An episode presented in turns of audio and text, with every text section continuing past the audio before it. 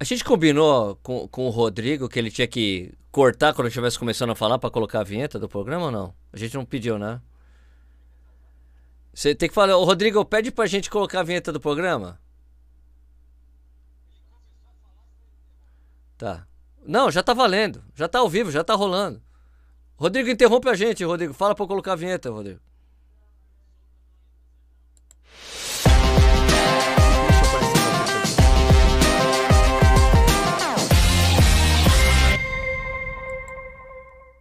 Pronto, agora cadê todo mundo? Cadê o Nish agora?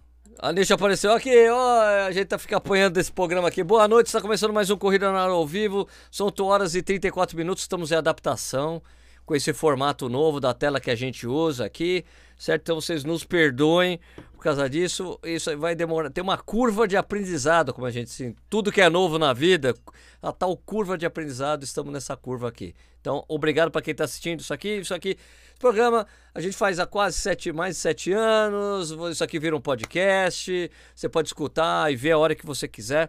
Hoje a gente vai trocar uma ideia com Rodrigo Iglesias. Na verdade, não é, não tem nada a ver com, com o cantor, né? Nada a ver, né, Rodrigo? Infelizmente, né?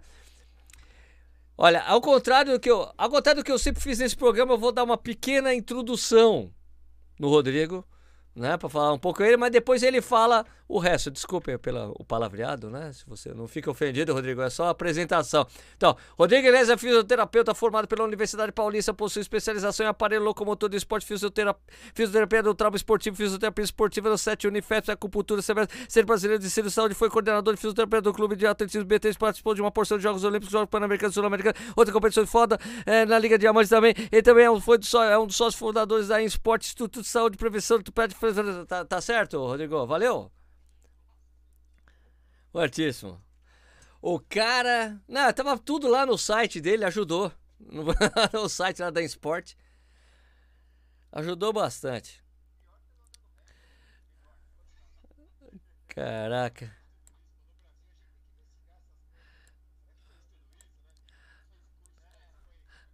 Isso, quer saber? Vamos fazer. Então, boa noite, Ricardo Nishizaki, tudo bem?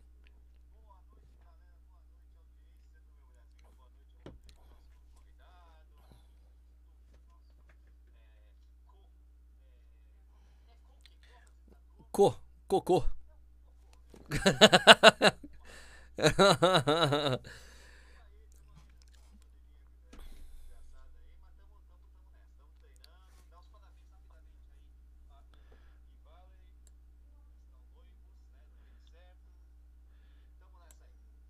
Vocês estavam sem áudio. É isso? Não, o áudio tá rolando. Tá rolando, né? Tá rolando. Tá bom, então, beleza. Que alguém já falou que tava sem áudio aqui, eu já tô traumatizado com esse negócio.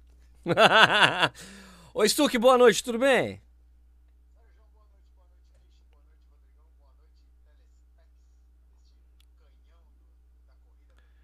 Escuta, dá pra você sentar direito que só tá aparecendo, só tá aparecendo muita parte de cima.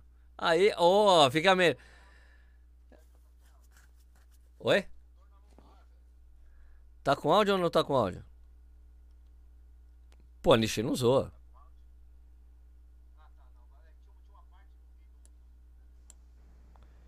Uma parte que tava sem áudio.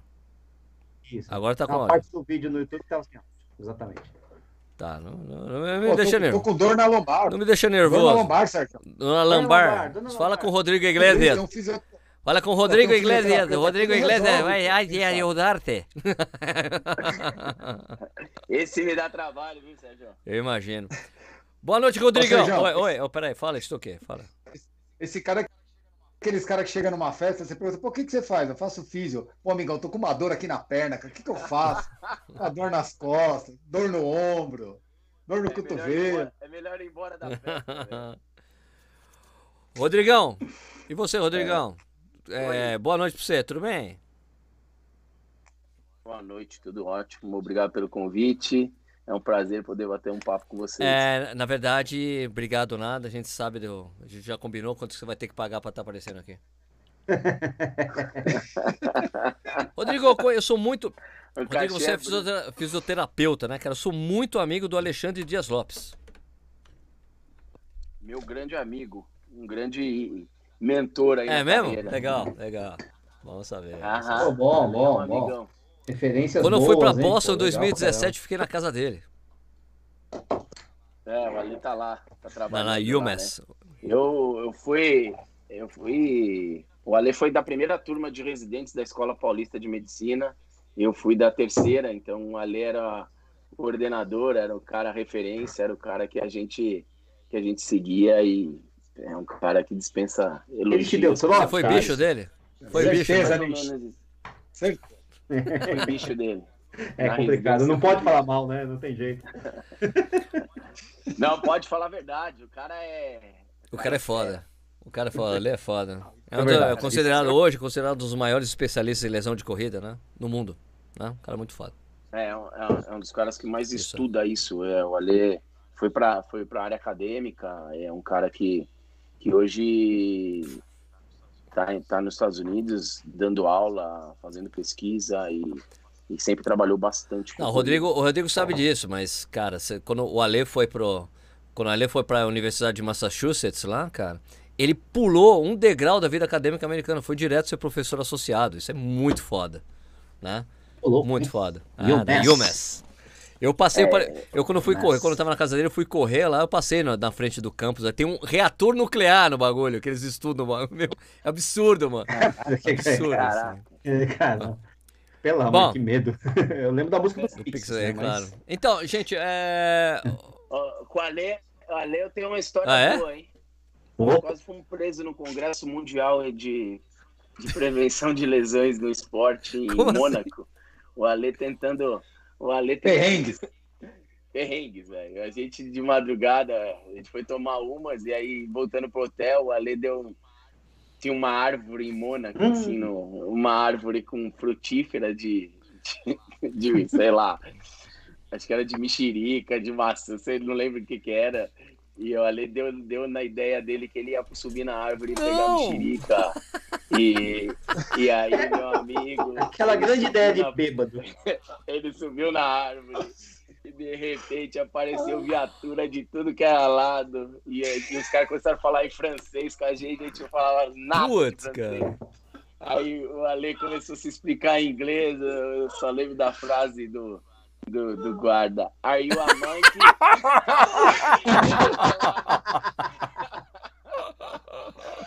Eu vou subir, eu só queria pegar a fruta, eu queria pegar a fruta, o guarda deu de cima pra baixo, velho. Eu tive que vazar, senão eu ia ser preso em Puta Mônaco. que eu pariu. Maravilha. Sensacional. É, tem uma coisa que eu aprendi na, na Europa, cara, é que todos os lugares têm câmera. Todos os lugares você imaginar. Quando eu fui pra Praga, é, eu, eu tava com uma guia lá e eu tinha, fui a convite da ESCOM lá, porque a ESCOM tinha uma, uma- um acordo com a Maratona de Praga, então fui acompanhar a Maratona de Praga. E tinha uma guia que foi mostrar a cidade, porque tinha uma associação ali com, com o Ministério do Turismo para mostrar a cidade e tal. Daí a gente andando lá, Sérgio, você percebeu aqui que é, assim, é, tem uma criminalidade, criminalidade baixíssima, é zero, quase zero lá em Praga, né? Inclusive qualquer coisa. Falei, é, realmente. Ela, você viu que não tem polícia na rua? Falei, é, realmente não tem polícia. Porque, ó, uma câmera aqui, outra ali, outra ali. É cheia de câmera a cidade. Então, qualquer coisa que você acha que você pode fazer, você vai se ferrar. Então, fala- eu falei para ela, não, eu aprendi isso em, em, em Sydney. Que eu tava do lado da Opera House, eu subi meu drone. Deu 10 minutos, vrr, apareceu os Ô, tem que baixar esse drone aí agora. Eu falei, nossa, a gente apareceu rápido aqui. É, então, tá vendo esse negócio de poste aqui? Tem uma câmera.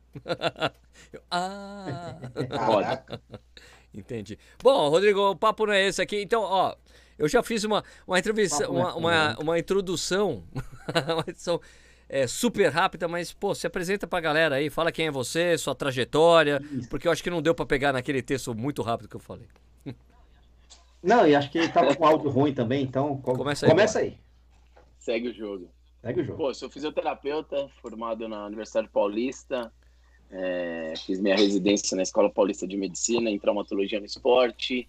E ali comecei, sempre fiz esporte na minha vida. O meu sonho era, era trabalhar com atletas, trabalhar com fisioterapia esportiva. E quando eu passei na, na residência, abriu uma grande porta, porque a gente já tem. O, o local que nós trabalhávamos era dentro do Centro Olímpico, do, do Constâncio. E, E ali tinha a equipe do Projeto Futuro e a BMF já treinava o atletismo, treinava lá, era a base, era a base em São Paulo Sim. da BMF.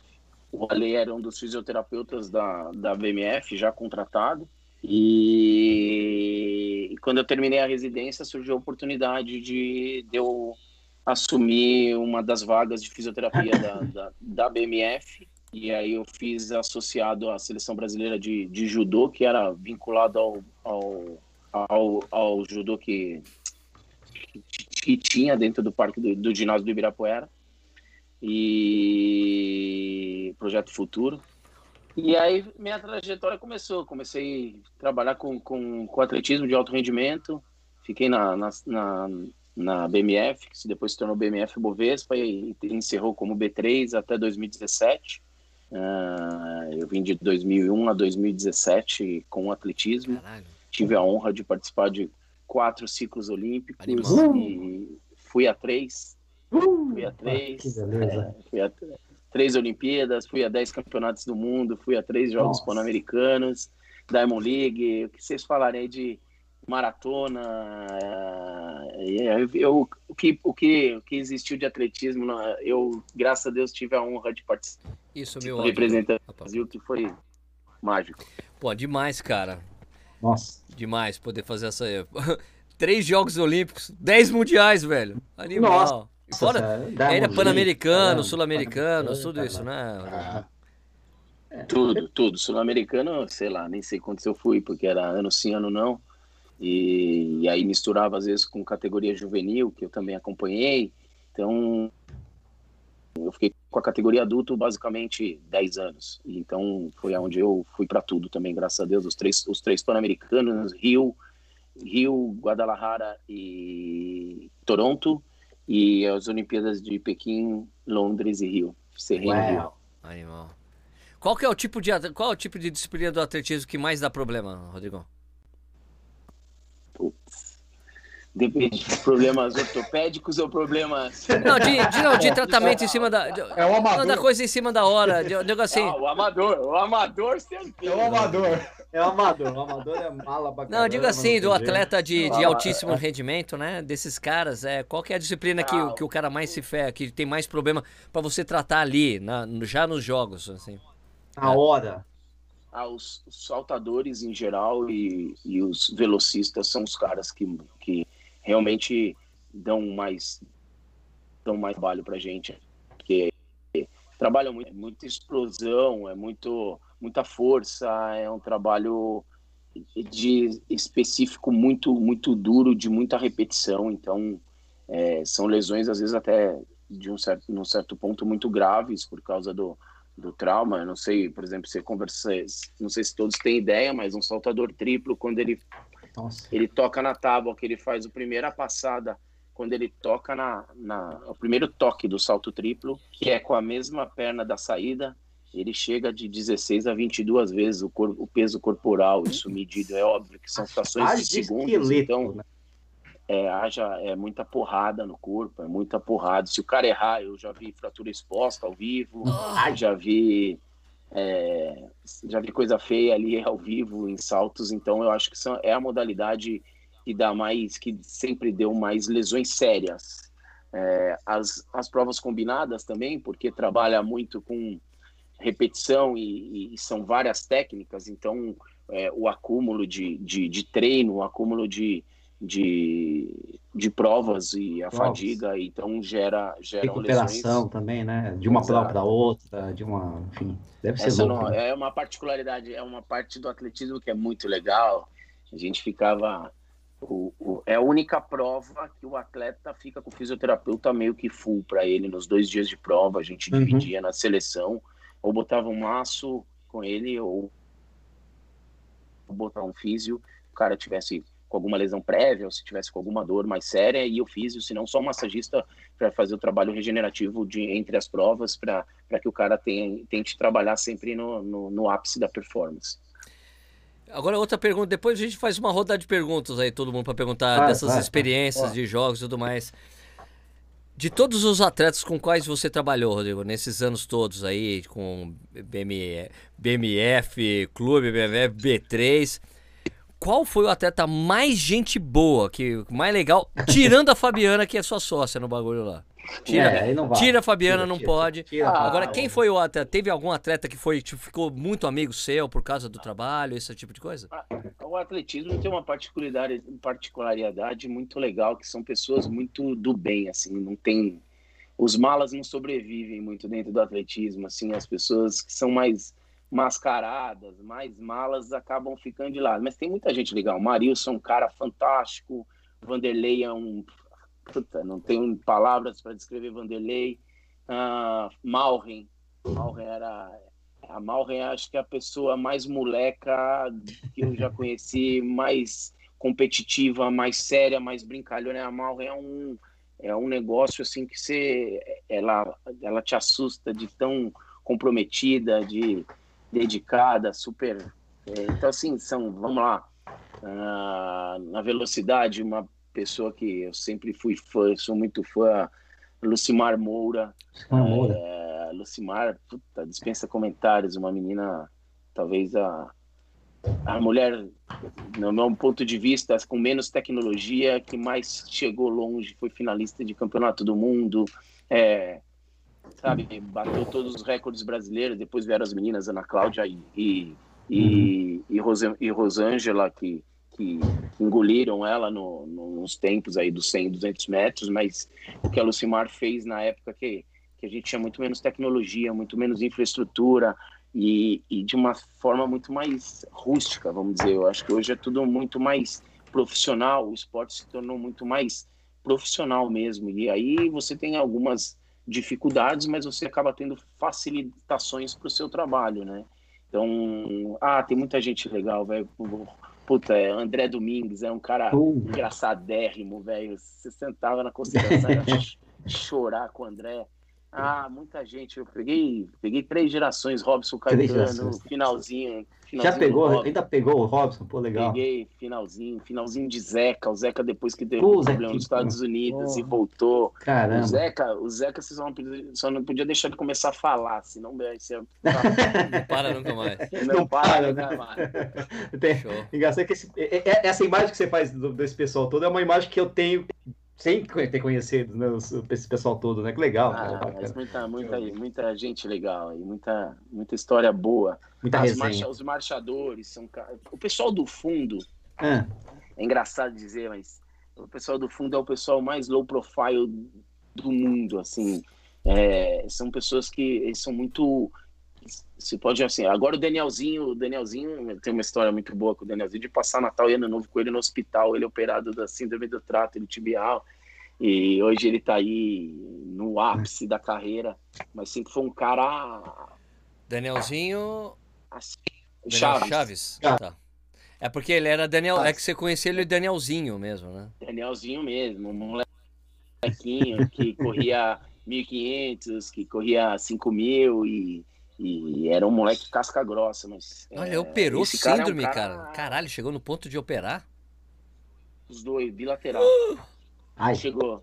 Ele quase acabou a carreira dele, depois ele teve todo aquele problema psicológico que ele Uhum. já falou, então foi ele teve uma fase muito difícil na vida e graças a Deus a gente pôde ajudar ele muito, a gente ficou- fiquei com ele, sei lá, ele, ele morava em Campinas, treinava em Campinas, que era uma das outras sedes do clube, e ele veio para São Paulo e ficou internado aqui com a gente no CT, no hotel, e, ficou comigo lá, sei lá, quatro meses, aí voltou até retomar a parte de treinamento. Mas é um moleque que dispensa comentários. É um pessoal do fundo, são pessoas muito tranquilas. É uma parte, é uma parte do atletismo que você fala assim, nossa, quero ficar, às vezes você fala assim, quero ficar com o pessoal do fundo. Porque o velocista, o velocista é mais enérgico, é aquela, é. aquela adrenalina, é aquela, aquela loucura, os caras não param um minuto, Também bala. confusão, mal. É isso aí. É isso aí. bala, velho. Com todo, É, com todo é. direito, né? Com Sim. todo direito. Ama, É lógico. É o estilo, é o estilo, é, estilo, o é estilo, Vini. Pô, legal pra E caramba. aí, Os caras É, grandes, e musculoso, também tem isso, né? Tem muita energia, muita explosão. Acho que isso reflete até no pessoal, né? É, foi o Bolt que quebrou. O 100%. Bolt que, que- foi o Bolt que quebrou um pouco essa coisa, né? Tipo, de. Pelo menos na pista, né? De ser brincalhão, enquanto os outros tá tudo super É, concentrado. Ah, É mais aquela a coisa, aquela né? escola É. americana de fazer careta, de sou do mal. Ele destruiu essa porra, né? Ele fala, meu, É. Ben Johnson, tem, Need for Creek, tem um vídeo, esses caras, tem um ficava, "Nossa, que vídeo, medo tem um cara, vídeo velho." que as pessoas compartilham que eu já vi várias vezes, que é Ah, o o próprio Robson, né? O Robson era um cara Ah, é verdade, difícil. verdade. Não, não, Desculpa, normal, normal. Agora, o, o, o Bolt tem uma coisa de um vídeo que rola, vira e mexe, rola. Como ele brincava com o cara que ficava com a sacola dele, do, do equipamento. Ele chegava a dar um É. cumprimentinho, ele dava uma brincadeirinha com os caras. Pô, ninguém fazia isso, os Então, caras eram só, né? Ele era um cara meio diferente mesmo. É, mas eu já tive a oportunidade de falar isso pro Stuck e, e- e falo assim, no, no bastidor. Claro, claro, isso. claro, No claro. Ele tinha um show. cara- Sim, ele claro. era um cara que não, não, dava, não dava moral pra ninguém, não queria tirar foto, Isso, isso eu conheço. pra cacete. Então é, é- é- é- com a câmera ligada, showtime, É, vambora, mas câmera, câmera desligada. câmera outra história, desligada, né? Ele era, outra, ele era outra história. O Robson era um cara divertidíssimo, e o Robson era um cara. O Robson tinha muito desse negócio da malandragem. O Robson chegava no aquecimento e largada do Troféu Brasil, final. Ele olhava pro cara e falava assim: tá vendo meu número aqui? Que número é esse? o, sei lá, o cara que tava 10 vezes melhor que ele aquele ano. E ele falava, o cara, e o cara olhava e falou assim: então, olha, porque a última vez que você vai ver, a próxima vez você só vai ver minhas costas. E aí, meu amigo, ganhar É, o Troféu Brasil, ele, ele era um cara. trabalhava Competição é competição, né? É. É, treino é treino e para ele jogo era jogo e o Robson entrava com os dois pés na, no peito. Mas era divertido, era uma época muito legal, uma época que com o passar dos anos acabou, entendeu? Virou uma competitividade porque começou a envolver muito mais dinheiro, os atletas começaram é, é, falar, falar, é, ganhar muito mais e aí começa a ter uma competitividade interna muito maior. Solonei, Solonei é um cara que dispensa comentários, um cara ímpar nas delegações, um cara que agregava, agregava muito, é um cara que tem uma história de vida, sei lá, eu lembro ainda da chegada do Pan-Americano em Guadalajara, Solonei cantou a bandeira do Brasil, a gente esperando ele na chegada, e eu, tava, eu sempre ficava num dos postos de abastecimento é, com um dos treinadores da maratona, porque sempre tem dois, o maratona é circuito fechado e campeonatos do mundo e, e Pan-Americano, e aí você ficava fechado, e, e Olimpíada também, perdão, e você ficava travado. Então botava um treinador e um, um médico, e normalmente o Cristiano, e numa, num ponto, e eu com outro treinador. Então eu ficava com o Adalto, ou eu ficava com o Clodoaldo, ou eu ficava com o Ricardo D'Angelo, é, e a gente, e- ou com, com o Castilho, e aí a gente esperando o Solonei, não tinha a tecnologia que tem hoje, a gente um, tentando um sinal de internet aqui, sabia, olha, mandava uma mensagem, era a mensagem, o Solonei passou aqui, última passagem, tá, sei lá, 100 metros do, do segundo colocado, 150 metros, e eu acho que o cara não pega mais. E aí, de repente, eu ver o Solonei no quilômetro, sei lá, 41, mete, pega uma bandeira da torcida, vem com um bandeirão segurando na mão, fala assim, puta merda, esse cara é louco. Sensacional. umas histórias muito Solonei é um cara muito gente boa, conheço ele há muitos anos, porque. Primeiro, eu conheci ele como jornalista na época da Contra-Relógio e tudo mais. Só que eu moro em Jundiaí, né, cara? Depois ele veio treinar com o Clodoaldo aqui na pista do Bolão, em Jundiaí, Clodoaldo aí. né? Aham. E daí eu fiquei É. brother mesmo dele. né? Tem a história que eu já contei várias vezes aqui, que eu cheguei pra treinar, o Solonei, ô, Solonei, você vai fazer o quê? Ele, ah, vou fazer 16 tiros de 400. Eu falei, porra, eu também. Você vai aquecer? Ele, eu vou, Sérgio, mas você não vai conseguir me acompanhar no aquecimento. Eu, Como não? Como não? Daí a- você, conhece, você conheceu a Cris, a Cris Hitz, a- atleta de 800 Uhum. metros, né? Muito. Que ela, Super. ela mora hoje no Espírito Santo, né? Em Vitória tal, tem uma equipe ali. Daí a Cris chegou assim pra mim, Sérgio, você não vai conseguir seguir o Solonei no, no trote. Eu falei, cara, mas não é trote aquecimento, o trote eu consigo fazer com você. Ele, Sérgio, você não vai. Daí ele, daí ele falou, não, sabe o que é, Sérgio? É que eu faço o trote tão devagar que quem anda me passa. Por isso você não vai conseguir correr comigo. Ele falou assim, eu não gasto energia no aquecimento, não gasto energia. Né? Aquecimento é aquecimento. É, e, e os fundistas, eles têm- cada um tem sua particularidade, né, Sérgio? Eles, é, e eles são muito diferentes, assim. Eles saem para rodar e você fala assim, meu, e aí, esses caras não vão parar de rodar? Tchau, né? Vão correr, vão sair para rodar, sei lá, 10k na pista e o cara já rodou 5, 6 no aquecimento e, e aí, mano, vambora, vai começar a prova. E, então, e, e- e eles têm os, eles andam, eles se ajudam muito. O fundista, ele tem um negócio diferenciado, assim, de... Tem umas histórias bem legais com fundista aí, de vivência. Fui com o Marilson em 2010 para Nova York tentar o tri. E o Marilson Eu, aquela época ele era mais conhecido em Nova York do que no Brasil. O Dos, o Dos Santos. Muito louco ano. Eu Dos Santos. Dos Santos, Dos Santos. Renunciaram pelo chegada do hotel. Ele é, não deu o único tri da história de Nova York. E aí o Marilson teve um problema na- no olho, porque pegou uma corrente de vento muito fria, ele não enxergava, meio que congelou. Foi o que, basicamente o que aconteceu com, com o Kipchoge agora na, em, em- que ele falou que não enxergava na, na, na- que ele não enxergava, estava enxergando meio turvo por causa da friagem, o vento direto na cara, eles não têm a particularidade, só o Solonei usava óculos. É eu isso acho que eu ia uma perguntar. loucura isso, eu não consigo Eles entender não isso usam, no, velho. fundista, É, não usam. não usa, né? Solonei sempre. um É que o Solonei sempre foi. é, tinha o lance com a Oakley, né? Daí ele sempre usou óculos.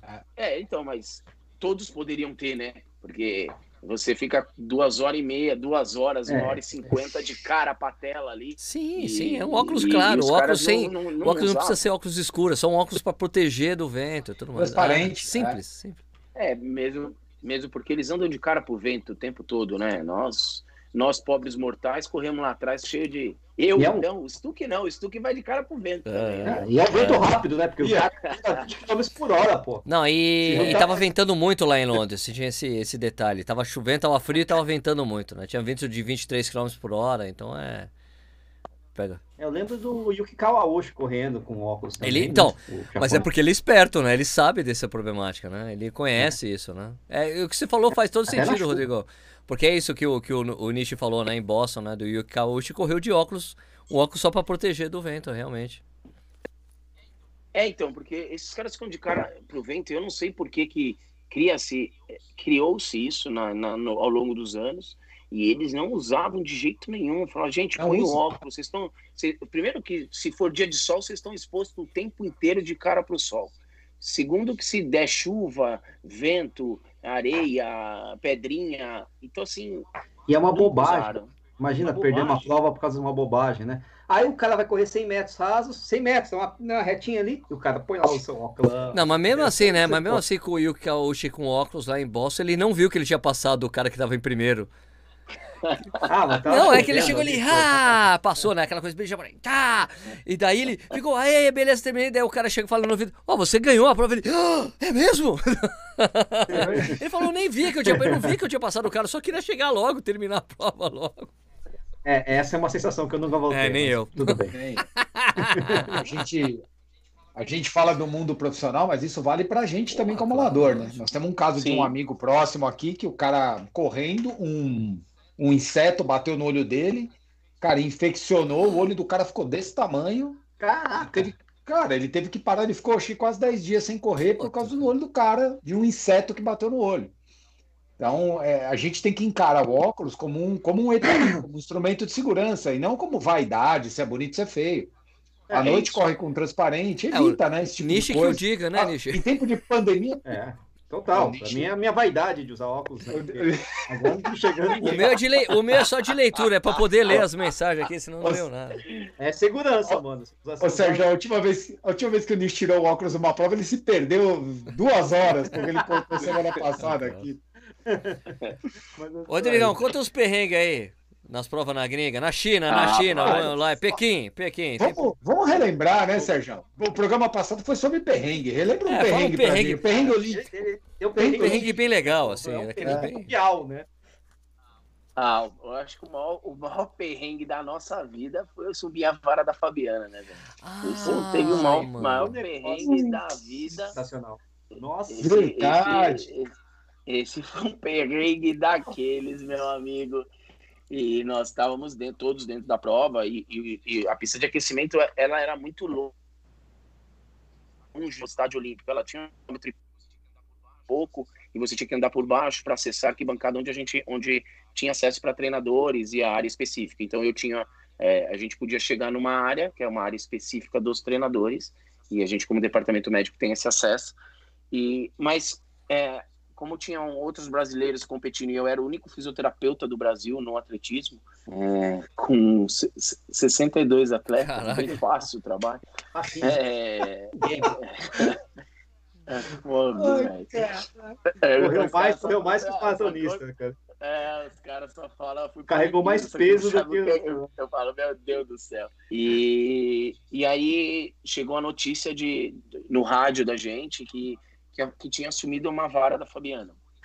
E aí começou a correria de todo o departamento, todo mundo correndo atrás, porque a gente não sabia se estava na pista de aquecimento. O que, que aconteceu? É, eles levam, os atletas levam um tubo, e esse tubo normalmente tem nome do atleta, patrocinador, nananana, e vão de 8 a 11 varas lá dentro. Como a gente ficava muito tempo fora e, e a aclimatação foi para Pequim foram 20 dias, mais as Olimpíadas a gente ficava 3, 5 dias fora, então levou-se mais material do que a gente precisava. Quando chegou lá na, na competição, fez a semifinal, Fabiana passou em prim, primeiro salto, já passou para a final, e aí foi para Vila descansar, o que a vara fica com a o tubo ficava com a organização. E aí a organização pegava, pegou esse tubo ia colocar na prova na final dois dias depois. Quando nós chegamos para a prova na final, os tubos não existiam, eles fizeram um big tubo que cabiam os 12 finalistas dentro desse mesmo tubo. Do tubo. E aí mostrava só a propaganda dos Jogos Olímpicos. Para não mostrar propaganda, é basicamente isso. Tá. E, e aí eles pegaram os tubos e botaram dentro, cada um do seu casulo, vamos dizer assim. Só que uma das varas da Fabiana ficou para fora e foi com as meninas, foi para a vila, mandada embora para a vila com, as- com a vara das meninas que foram eliminadas na semi. Puta, Mas cara. ninguém sabia disso. Ou seja, já deu a cagada, para dizer bem claro. Embaixo do hotel, do, hotel ó, da, da- do estádio, tentando achar nas salinhas o que tinha, o que não tinha, onde podia estar. E, meu, não se Não achava. Não E achou. aí o presidente, o Gesta, que era o presidente da confederação, ele entrou na pista, tentou parar a prova, a Fabiana parou a prova. Só que nessa hora, a surpresa gerou a incerteza de tudo, né? A cabeça do atleta foi uma cabeça muito Foi pro Beleléu. muito boa, mas foi pro Beleléu. E aí, meu, não deu, deu, não deu no que deu, ela não conseguiu saltar, ficou em no- oitava e poderia ter brigado por medalha. Ela era campeã mundial nessa época. né? Não, não, foi um, um ano depois. Foi depois. Ela era Depois. campeão. É, ela foi um- dois anos depois ela foi campeã mundial indoor Tá, tá, e, tre- e em 2011 ela foi campeã mundial outdoor. tá. E aí. E aí nessa. Aí perdeu, a gente foi embora para casa, botou uma sacola dentro da, da mochila, a viola dentro da sacola, fomos pra vila. E aí, quando chegamos na vila, meu, queria aquela situação horrorosa. No dia seguinte, quando eu acordei cedinho, ela ia embora. Eu, ela foi embora, o Kobe adiantou, adiantou para ela ir embora. E acordei cedinho, dei de cara com ela na, na entrada da vila, eu não tinha visto ela ainda, na entrada do, da, da, do refeitório, assim. E aí a pessoa começou a chorar, eu também, porque é um trabalho de todos nós, uma sacanagem. Claro. E aí, meu amigo, ela me abre um papel, um envelope, que se um dia vocês falarem com ela, ela vai estar guardada até hoje. Era uma carta de desculpas do Comitê Olímpico Internacional, se desculpando pelo ato falho. E que eles tinham errado e que a vara estava dentro do, do- da, da vila. Quatro anos se foi. E aí? Legal. Quatro parabéns. anos em dez minutos. Cara, a gente É. não conhe... eu não conhecia essa história. Pra mim, falaram, ah, perderam a vara dela, acabou. Não escutei, não tem um follow-up pra mim. Eu não sabia de, de- do, É, do resto. Eu lembrava que eles tinham achado em algum É. lugar. Eu sei, eu lembrava que tinha achado, mas Não não é. que tinha. E o Elson achou andando pela vila de madrugada, puto da vida, que não conseguia dormir. Eu achei que o Elson ia Imagina ele. Nossa, ele suava pela careca assim. Eu falei, careca, calma, mano, calma aí. calma. Não tem nem cabelo pra segurar o negócio. Ele- Escorria. ele- nossa, eu achei, eu achei que ele ia, eu achei que ele ia infartar dentro do estádio olímpico. E aí, meu, quando, quando eles estavam andando de madrugada, tinha uma, a vila toda tem várias entradas na vila e você passa por inspeções e aí tem umas salinhas que ficam os materiais maiores de lado assim. E aí ele viu um negócio e falou: "Fabiana, acho que é um, acho que é uma vara". Aí chegou lá, era a vara da Fabiana, o Elcio quase bateu no Porra. chinês, e o chinês falava que não podia, o Elcio foi pra cima, e eh, aí aquelas histórias brasileiras que, que Puta que pariu, velho. Eu vou, eu vou- eu vou ser expulso, mas né, vou, vou, vou colar uma vaca. Mas foi foda, meu. São, eh, são situações de. de... Perrengue Aí depois a gente, graças a Deus, viveu o outro. Foi A a. Fabiana ser campeã do mundo, a primeira da Ah, tá, tá. história. É, a Malrin, a foi. É porque eu tô falando, eu dias tô falando de depois- China, né? É isso daí, pô, dois dias depois vai Maurinho, vai lá e. É. E carimba a medalha de ouro também, com, com um salto só, praticamente. Saltou É, o primeiro salto plau e tipo, meu, Primeiro agora salto. vamos ver. Salto ridículo, Ah, né? e-. E, e a gente vive o bastidores, né? A, a- a favorita era a, Na- a Na- Nadine, que era uma portuguesa, e ela estava liderando o ranking mundial no, no distância e, e, e, meu, aí eu, a, a Portugal ficava perto da gente lá e aí ela não classificou para a final. E aí ela chorava na nossa maca, assim, e, e foi muito louco, porque Puta que pariu. ela, a- aquele dia você fala assim, meu, a Malrin tá mais viva do que nunca, né? A gente vibrando e os portugueses com, ali chorando. No dia anterior, os chineses choraram o fracasso do, do, do, Barreirista, do né? Xiang lá, do barreirista, e o barreirista foi atendido na, na maca do lado da minha, assim, e os caras faziam de tudo, martelinho de ouro ali, aquele tendão dele, coitado, depois É, ele rompeu. tava fudido, tava E, fudido mas mesmo. Né? tava fudido, mas ele tentou, porque ele era o símbolo, né? Ele tinha sido campeão em Atenas, tava, Sim. liderou, ganhou duas Diamond Leagues e, e vinha carregando toda, todo o crédito de, de, da bandeira da Olimpíada na China, e aí chegou e deu aquela. O estádio olímpico chorava, velho. Aham. Quando ele saiu da prova, os caras saíram, todo mundo, torcida, sei lá, 80 mil pessoas naquele estádio, e os caras saindo chorando do estádio. Você fala assim. Caraca, com atletismo nunca vi. Vi cara chorar no né? futebol, no vôlei, no basquete, mas no atletismo nunca tinha visto. É que tem essa Que coisa, louco, né? ainda tem muita coisa do, do chinês ali de, de um, um complexo de inferioridade, né? Que eles têm em relação ao Ocidente, tinha, né? Que eles têm em relação ao Ocidente, pô, maltrataram muita gente. E deram uma tipo, meu, olha, estamos crescendo e olha, a gente tem um cara, um, um cara sensacional aqui, que era realmente um cara excepcional, um cara fora da curva mesmo, né? atletismo era, era, era um dos poucos né, competitivos da China, né, naquela época, né? Porque, Naquela época ele era, ele era, Um- acho que ele foi um dos primeiros medalhistas da China. né, de porque ouro, você, né? eu fico imaginando China. China tem maratona, tem maratona e marchador. E aí os- Agora, agora, agora, tem Aí os caras tiraram os fios de cabelo dele, botaram dentro do laboratório e produziram em massa É. Mas não sei se tinha alguma diferença de peso, alguma Tá, coisa. Impressionante a quantidade de Cara, atleta, né, que eles fizeram.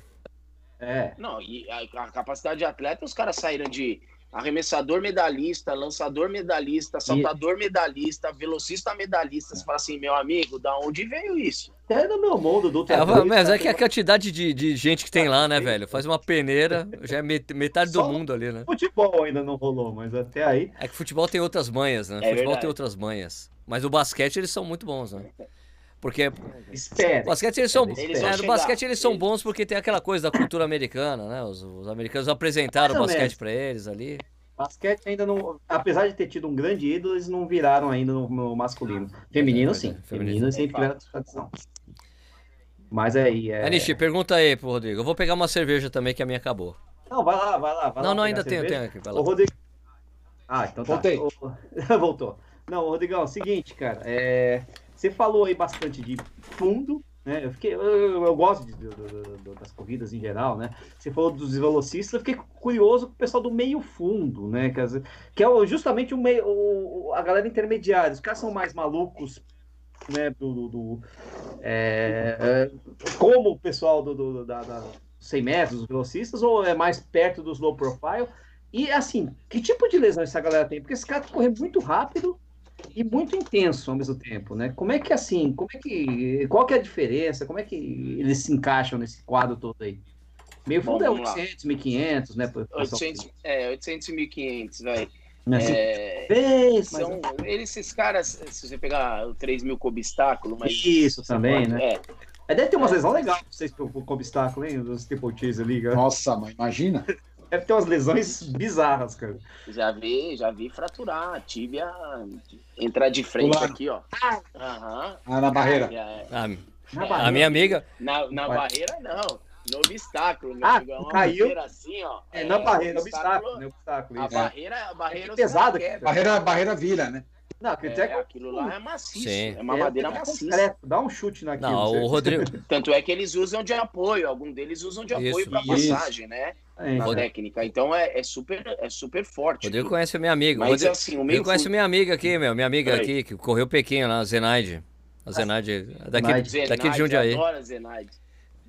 Zenaide é fantástica. Zenaide A Zenaide, putz, coitada, tem uma história no Pan do Rio. Ela Ela- vinha. Ela, Muita ela lesão. perdeu a medalha na linha de chegada, velho. Ela É. achou que tava com o terceirinho no peito, ela tava pé da vida, porque ela era a favorita. Putz. E é, ela perdeu a medalha nas duas últimas voltas, na última volta, não me recordo. E ela veio, ela veio achando que a terceira estava garantida e soltou a corrida na reta. Eu lembro do Clodoaldo, o Clodoaldo quase entrou na pista, queria matar a Zenaide. Mas a Zenaide é, A a Zenaide Zenaide é boa, é a Zenaide é boa gente. Porque a Mas ela era boa, ela era boazinha demais, machucou Não, demais. trabalho nisso. Demais a Zenaide, machucou. Muita Mas ela machucava demais. Ela operou o pé, né? E aí você perguntou, Operou, dos, os meios, os, operou, os meios fundistas são, eles têm meio fundo e fundo, é, o meio fundista é um cara muito tranquilo, porque ele, o meio fundista é o cara que vai caminhar na vida mais adulta pro fundo, então assim, eles têm muito mais características do fundista do que dos Ah. velocistas, né? Então, você catar o Maurício, o Maurício começou como meio fundista, foi crescendo, se tornou é, um, dos melhores meio fundistas da história do Sim. Brasil, depois o melhor fundista da história do Brasil, até ser o melhor maratonista na, na prova ápice do, do Brasil aí, do mundo, vamos dizer, que é a maratona. Mas é, esses caras particular, particularmente machucam muito tendão, né? Não tem jeito. É. É muita repetição, muito volume. O Marilson chegava a rodar na fase alta da, da, da maratona, é 240, 250 quilômetros por semana. Muita então, coisa. assim, é ridículo, sabe? É 13 treinos por semana, e fazer dois períodos do menos. Então, descanso é que é, tem uma particularidade. São caras que foram maturados para isso, né? O cara Sim. teve 12, 10, 12 anos para chegar na maratona, não como a maioria dos amadores que faz uma meia e já sai para maratona. O cara era obeso, corria, caminhava, começou a correr 5, dos 5 ele vai para 10, dos 10 vai para 21, na terça, na quarta prova ele tá querendo fazer maratona. O atleta profissional não, você, você trabalha. Às vezes ainda obeso, às vezes ainda obeso, né? E aí, é, e se ele machuca, a culpa entrada é o treinador. Então, Ah, é, não tem- tem muita. E o fisioterapeuta que tem que consertar, né? Troca o Mas- físico, troca o físico. prova daqui a um mês. O desgraçado do físico que não zera o negócio. Então, É, liga esse É. choquinho aí. é mais ou menos isso. Então, então o, o, o fundista, é, eles é, facite, tendinite de tudo que é jeito, é, síndrome do, da banda, pega, não tem jeito, eles têm mesmo. Ah, canelite, alguns deles, Canelite, fratura de estresse. aham. Muito comum, né? Começa, é, começa porque, e eles trabalham muito os saltos, né? A gente, a gente no amador trabalha muito pouco salto, mas o atleta Sim, sim. profissional trabalha muito salto para ganhar potência, para ganhar força. Sim. Então, reação de solo, tempo de contato, é, é, é, é- é tudo, é tudo muito fácil para ele, muito árduo para ele. É, machuca mesmo, não tem jeito. A gente, eu costumo dizer sempre quando me perguntam, ali nós não estamos para buscar corpinho sarado, nós estamos para buscar resultado. Então, quando você busca rendimento, o risco de lesão tá lá em cima, não tem jeito. Ah, É, tá a, gente costuma, a gente sempre costuma falar né, que atletismo de altíssimo rendimento, o, o esporte de altíssimo rendimento não é saudável. A gente sabe Não. disso, que você procura sempre o limite. Cadê o meu limite? Você vai sempre ali, né? E eu, eu, eu fico. Já, eu já falei uma vez, uma vez eu mandei uma mensagem, uma mensagem pro Danilo Balu, nosso amigo aqui, que ele fica muito, é, os, os amadores, isso, os amadores, eles não fazem o que o Elite vai fazer. Eu falei, ué, mas se eles for fazer o que o Elite for fazer, os caras vai todo mundo se machucar Ah. mesmo, né? Exato. né? Ah, eles não imitam o que a Elite faz. Meu, se eu for imitar o que a Elite faz, eu tô, machu tô totalmente machucado. Não, não existe, não existe. O que a elite faz, você tem que você tem que nascer dentro do esporte, vivenciar o esporte para se tornar um atleta de elite. Eu, eu acho que hoje o, o grande problema é que nós amadores, e eu me coloco nessa, nesse balaio aí, porque me considero um atleta amador, é, n- não conseguimos entender na maioria das vezes que a gente tem a vida fora o esporte. Então, assim, você tem capacidade de treinar muito parecido algumas coisas, mas é, a diferença é o descanso do profissional, é, é, é, é a capacidade que ele tem de, de receber um, um estímulo, se adaptar a esse estímulo e no dia seguinte estar respondendo a esse estímulo. Deu uma grande força, um trabalho de coordenação motora, que é que aguça desde a base E eu falo, eu costumo dizer, eu ainda não acho que a gente tem a base ideal, eu acho que ainda tem muita coisa falha que, que o atleta, quando ele chega no, na hora dele ser lapidado diamante, ele tem erros estruturais lá do uhum. passado. Uhum. Eu estou dizendo a elite da elite. Uhum. Então, caras que chegam lá em cima e às vezes você não consegue. E aí os caras querem falar de análise biomecânica, não sei o que lá, para corrigir a corrida. Nananana, é, é, uma, é uma gama muito maior do que tudo isso, sabe? Porque os caras falam da análise, mas e aí quem corrige essa análise? Porque a análise é perfeita, desde que você tenha pessoas capacitadas para corrigir esse amador, esse profissional. É, a maioria não tem. Às vezes o, o treinador do profissional, eu estou dizendo, às vezes trabalha com um grupo de 30 atletas. Você cata o treinador americano, ele trabalha com um grupo de 3, 4 caras da mesma prova. Então, você catava o Nakaya, que é um dos grandes treinadores de velocidade hum. do Brasil, ele trabalhava atleta de 100, é, masculino e feminino, 200, 400, 400 com barreira, 110 com barreira, 100 com barreiras, 800 às vezes. Então você fala assim: revezamento. Porra, revezamentos. Então, são, é muita coisa para o cara, para o ser humano tomar conta. É um cara só e trabalhando com 20, 30 atletas, é, é difícil de você corrigir é, e, e, e, tirar padrões, sabe? Você, o atleta vem de bases, às vezes o cara vem lá do Nordeste de, de, um, de um conceito de um treinador que era de lá, o outro vem do Rio de Janeiro com um conceito, o outro vem do, de Porto Alegre. Então, são várias escolas e aí a confederação durante um período tentou fazer um programa muito legal, que foi a, na gestão do Toninho, que é o atletismo dentro da escola, que era para tentar ensinar é, as pessoas a praticarem. O, o, atletismo é o esporte mãe, é o esporte raiz. Você tá todo esporte salta, corre, corre e, e salta, arremessa. E salta, corre e arremessa, exato. Então, você catar o atletismo, ele trabalha a base para todas as modalidades, exceto a natação, que também são arremessos, se você parar para analisar, uhum. mas é, o restante, tênis tem arremesso, tem corrida. É, então, o atletismo, se, se, nós fôssemos um país sério, com a, com a, com a diversidade de, que nós temos dentro do país, nós seríamos potência, não tenho a menor dúvida. A gente trabalha muito pouco e, e colhe-se muito pouco, porque o que dá dinheiro é o futebol, infelizmente é a realidade uhum. do nosso país. É cada vez menos, né, Rodrigo, esse investimento, esse, essa... Ah. E a gente vê assim, pô, até a resistência, Cuidado, a resistência do meu filho mais novo de fazer a, a aula de educação física na escola, que é tão básica, né, cara? Então, você vê como tá faltando mesmo isso aí. Eu me lembro, eu mesmo na faculdade, chegar, ah, não quero fazer educação física. né?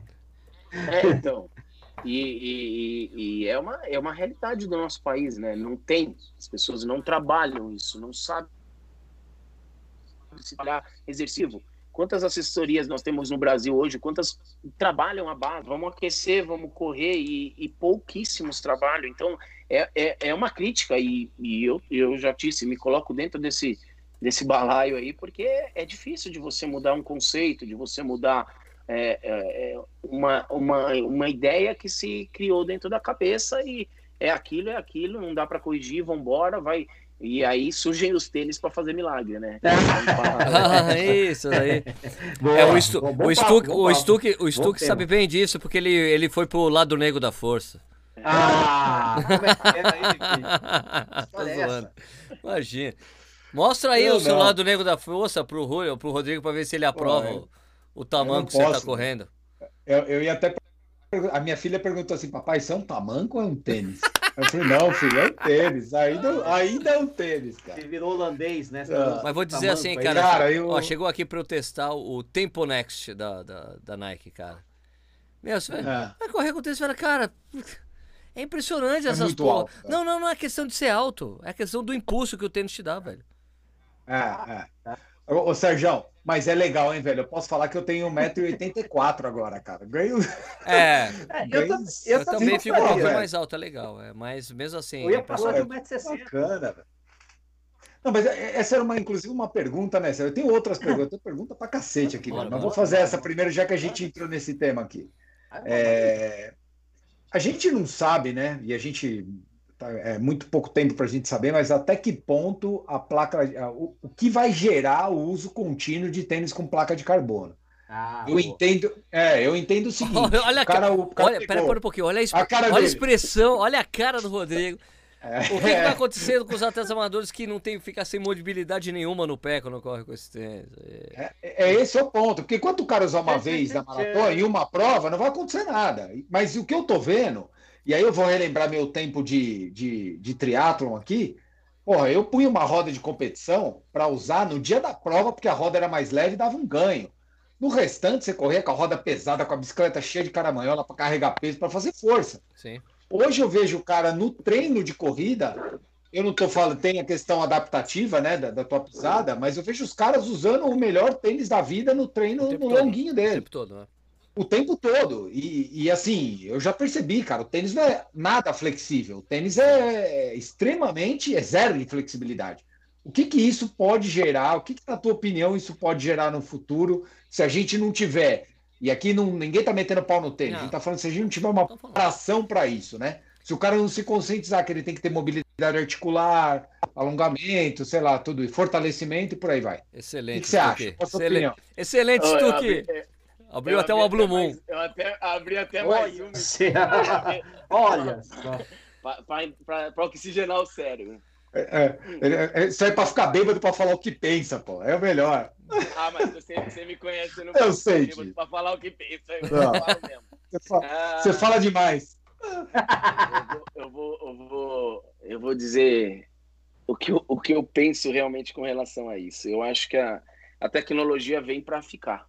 Eu acho que a tecnologia, é, não só no esporte, como, como na vida, ela é uma realidade. E o esporte, nós falamos do nosso esporte, a corrida, o atletismo, talvez seja o esporte que colheu a tecnologia por último.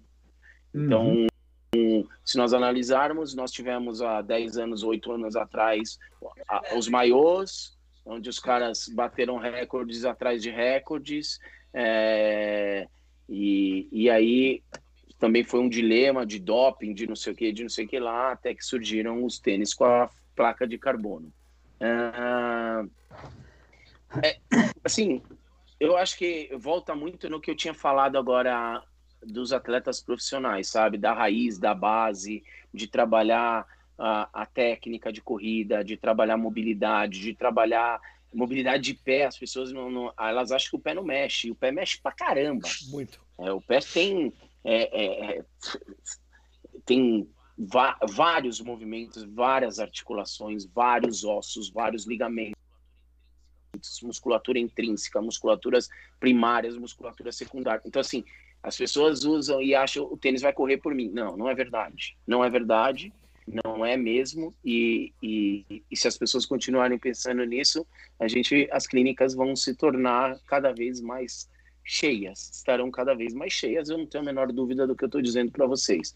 Agora, porque você disse muito bem dito, as pessoas estão um tênis que é de prova sendo utilizado para treino. Sem trabalhar esse pé, sem trabalhar essa musculatura, Isso. sem trabalhar essa, essa, esse tendão que vai tomar porrada, é, sem entender se esse tênis está apropriado para velocidade Boa. que ele vai correr, porque são tênis, eu já usei, é, são tênis reativos demais, são tênis que respondem demais, que geram de 3 a 4% nos estudos hoje de, de, de aumento de velocidade. É muita coisa. Você analisava os maiores 0,5%, 1% melhora, aí nós estamos falando de 3 a 4%. Então, é, são, são coisas grandes, pensando em alto rendimento, a gente pensa em milissegundos aí, e, no, e nós estamos falando em, em, aumentar a velocidade desse cara 3 a 4% de um cara que já corre a 20. Porém, tem caras aí que correm no 6 para 1 e eu não estou criticando, querendo usar esse tênis. Esse não é um tênis, porque o cara não tem, ele não consegue entender que esse tênis vai gerar resposta rápida. Se você não tem musculatura, tendão, técnica para receber essa resposta rápida, certeza que você vai terminar machucado, certeza. Você vai sentir coisas que não que o tênis, e aí eu não culpo o tênis eu culpo quem orienta esse cara a comprar o tênis, porque esse tênis é uma tecnologia que ele foi criado para uma particularidade, ele não foi criado para todo mundo. E aí você vê cara pesado, sem técnica de todos corrida, que começou de todos os perfis que começou a correr ontem e querendo usar o tênis porque é modinha. Eu não posso correr com o tênis tranquilinho, eu tenho que correr com o tênis da moda para eu postar que eu estou correndo com o tênis XPTO. Então, assim, a partir desse momento nós temos um divisor de águas. O tênis não vai te ajudar, certeza que não vai te ajudar. Esses 4% que eram para te trazer benefício vão te trazer malefício com toda certeza, e talvez num curto prazo, eu não estou nem dizendo a longo prazo. Agora, que são tecnologias fantásticas, é a menor dúvida. Essa sapatilha, já, acho que você já viu, Stuck. Eu tenho toda. Ah, com os atletas, é, eu tinha eu tinha um trato com os atletas sempre que eu tratei que tiveram grandes lesões. É, quando eles ganhassem uma grande medalha, a sapatilha era minha, ou a camiseta ou a sapatilha. Então lá na clínica a gente tem um, um negócio com todas as sapatilhas de, de grandes atletas. E a da Fabiana, particularmente, eu tenho quase todas, de todos os mundiais e todas as Olimpíadas e dos Diamond Leagues que ela ganhou. E, e eu tenho uma da Fabiana que a gente, a Fabiana tinha um, uma facite e uma dor no tendão muito grande é, de, de Aquiles, né? E, e não melhorava, não melhorava, não melhorava. A gente fez uma palmilha para ela com fibra de carbono hum. e colocamos dentro da, da, da sapatilha para que ela tivesse maior, ela fosse mais rápida no solo na hora do take-off, tá. que é a hora da saída. Então, para que ela reagisse rápido uhum. e não morresse e ela sentiria menos o pé, e a gente adaptou e ela foi crescendo. Um dia a gente foi para um campeonato mundial em Moscou e, e, a casa da a Nike sempre fazia, a Nike era patrocinadora da seleção e ela convidava a gente para ir para os chama o hubs, eram os casa, hubs, né? É, é as casas, um hub de marca. casa Nike, é, exato. E aí eles levam todos os grandes atletas, os medalhistas não recebem premiação lá, tênis e todo mundo recebe as coisas. E a gente teve a oportunidade de, de, de, de, conhecer os caras que faziam as sapatilhas e os tênis da Nike de corrida. Caraca. São dois irmãos, os Fio. Ai, agora me sumiu o nome. E, e aí tava eu, Cristiano, Elson, Fabiano, Daniel, que é um dos representantes da Nike. Cristiano, e aí a gente Cristiano Coelho? A família, Cristiano Laurino, ah, tá. Laurino, Cristiano Laurino. Cristiano Coelho trabalhou na Nike, mas não, ele não tava nesse tá. mundial. Tá. E, e aí o Laurino, e a gente mostrou para eles o que a gente tinha feito na sapatilha da Fabiana. Uhum. E aí depois ele, meu, pegou, tirou foto, registrou, não sei o que lá curiosamente, muito tempo depois, surgiram os tênis com, com a palmilha, com a carbono interna. A gente, a, gente, é, a gente até brinca com a Fabiana, fala, a gente, a gente que lançou a, a, a pioneira, os caras tinham que pagar a gente, né? Pô, mais nada. Vocês são culpados por isso. Então cara. é isso. Então, Rodrigo, então existe algum risco da gente realmente ver daqui a alguns anos... É algumas lesões relacionadas a essa rigidez de tênis, né? Porque, olha, apesar da gente estar tá falando aí de, de, tênis de competição, como a gente bem falou agora, como você bem falou, o Vaporfly, Alphafly, o Tempo Next por cento que mandaram, a Nike mesmo é um tênis de treino. Treina com esse tênis, compete com Alpha, né? Oh. Então, acho, você acha que. Sérgio, Oi, desculpa, fala, Vinícius. O Pe... Não, o, o, Pega... o Pegasus 37 é um tênis rígido. Ah, não, mas o Pegasus, se... o Pegasus sempre foi. Eu nunca consegui não, correr e, com o Pegasus assim, disso. O Pegasus, o, o Pegasus. Eu acho que ele piorou, cara. Você acha? acho que ele ficou não, não, o Pegasus sempre foi um tênis ah, muito ele... encaixotado que encaixotava o pé e deixava rígido. É, ele, foi, ele sempre foi o tênis, o tênis é, raiz dos fundistas do, do atletismo. E, e nós estamos falando de um tênis. E é um tênis, entre aspas, num preço regular, né? Normal. Não falando nem, que é, nem que ele é barato, mas ele está no preço normal da coisa. Uhum. Eu não gosto do Pegasus, não. De frente, frente ao mercado hoje, é o tênis mais barato que tem custo-benefício. Não tem a menor não, Pegasus é... Eu gosto muito do O Pegasus é um tênis que, tipo, que eu nunca Gosto. gostei.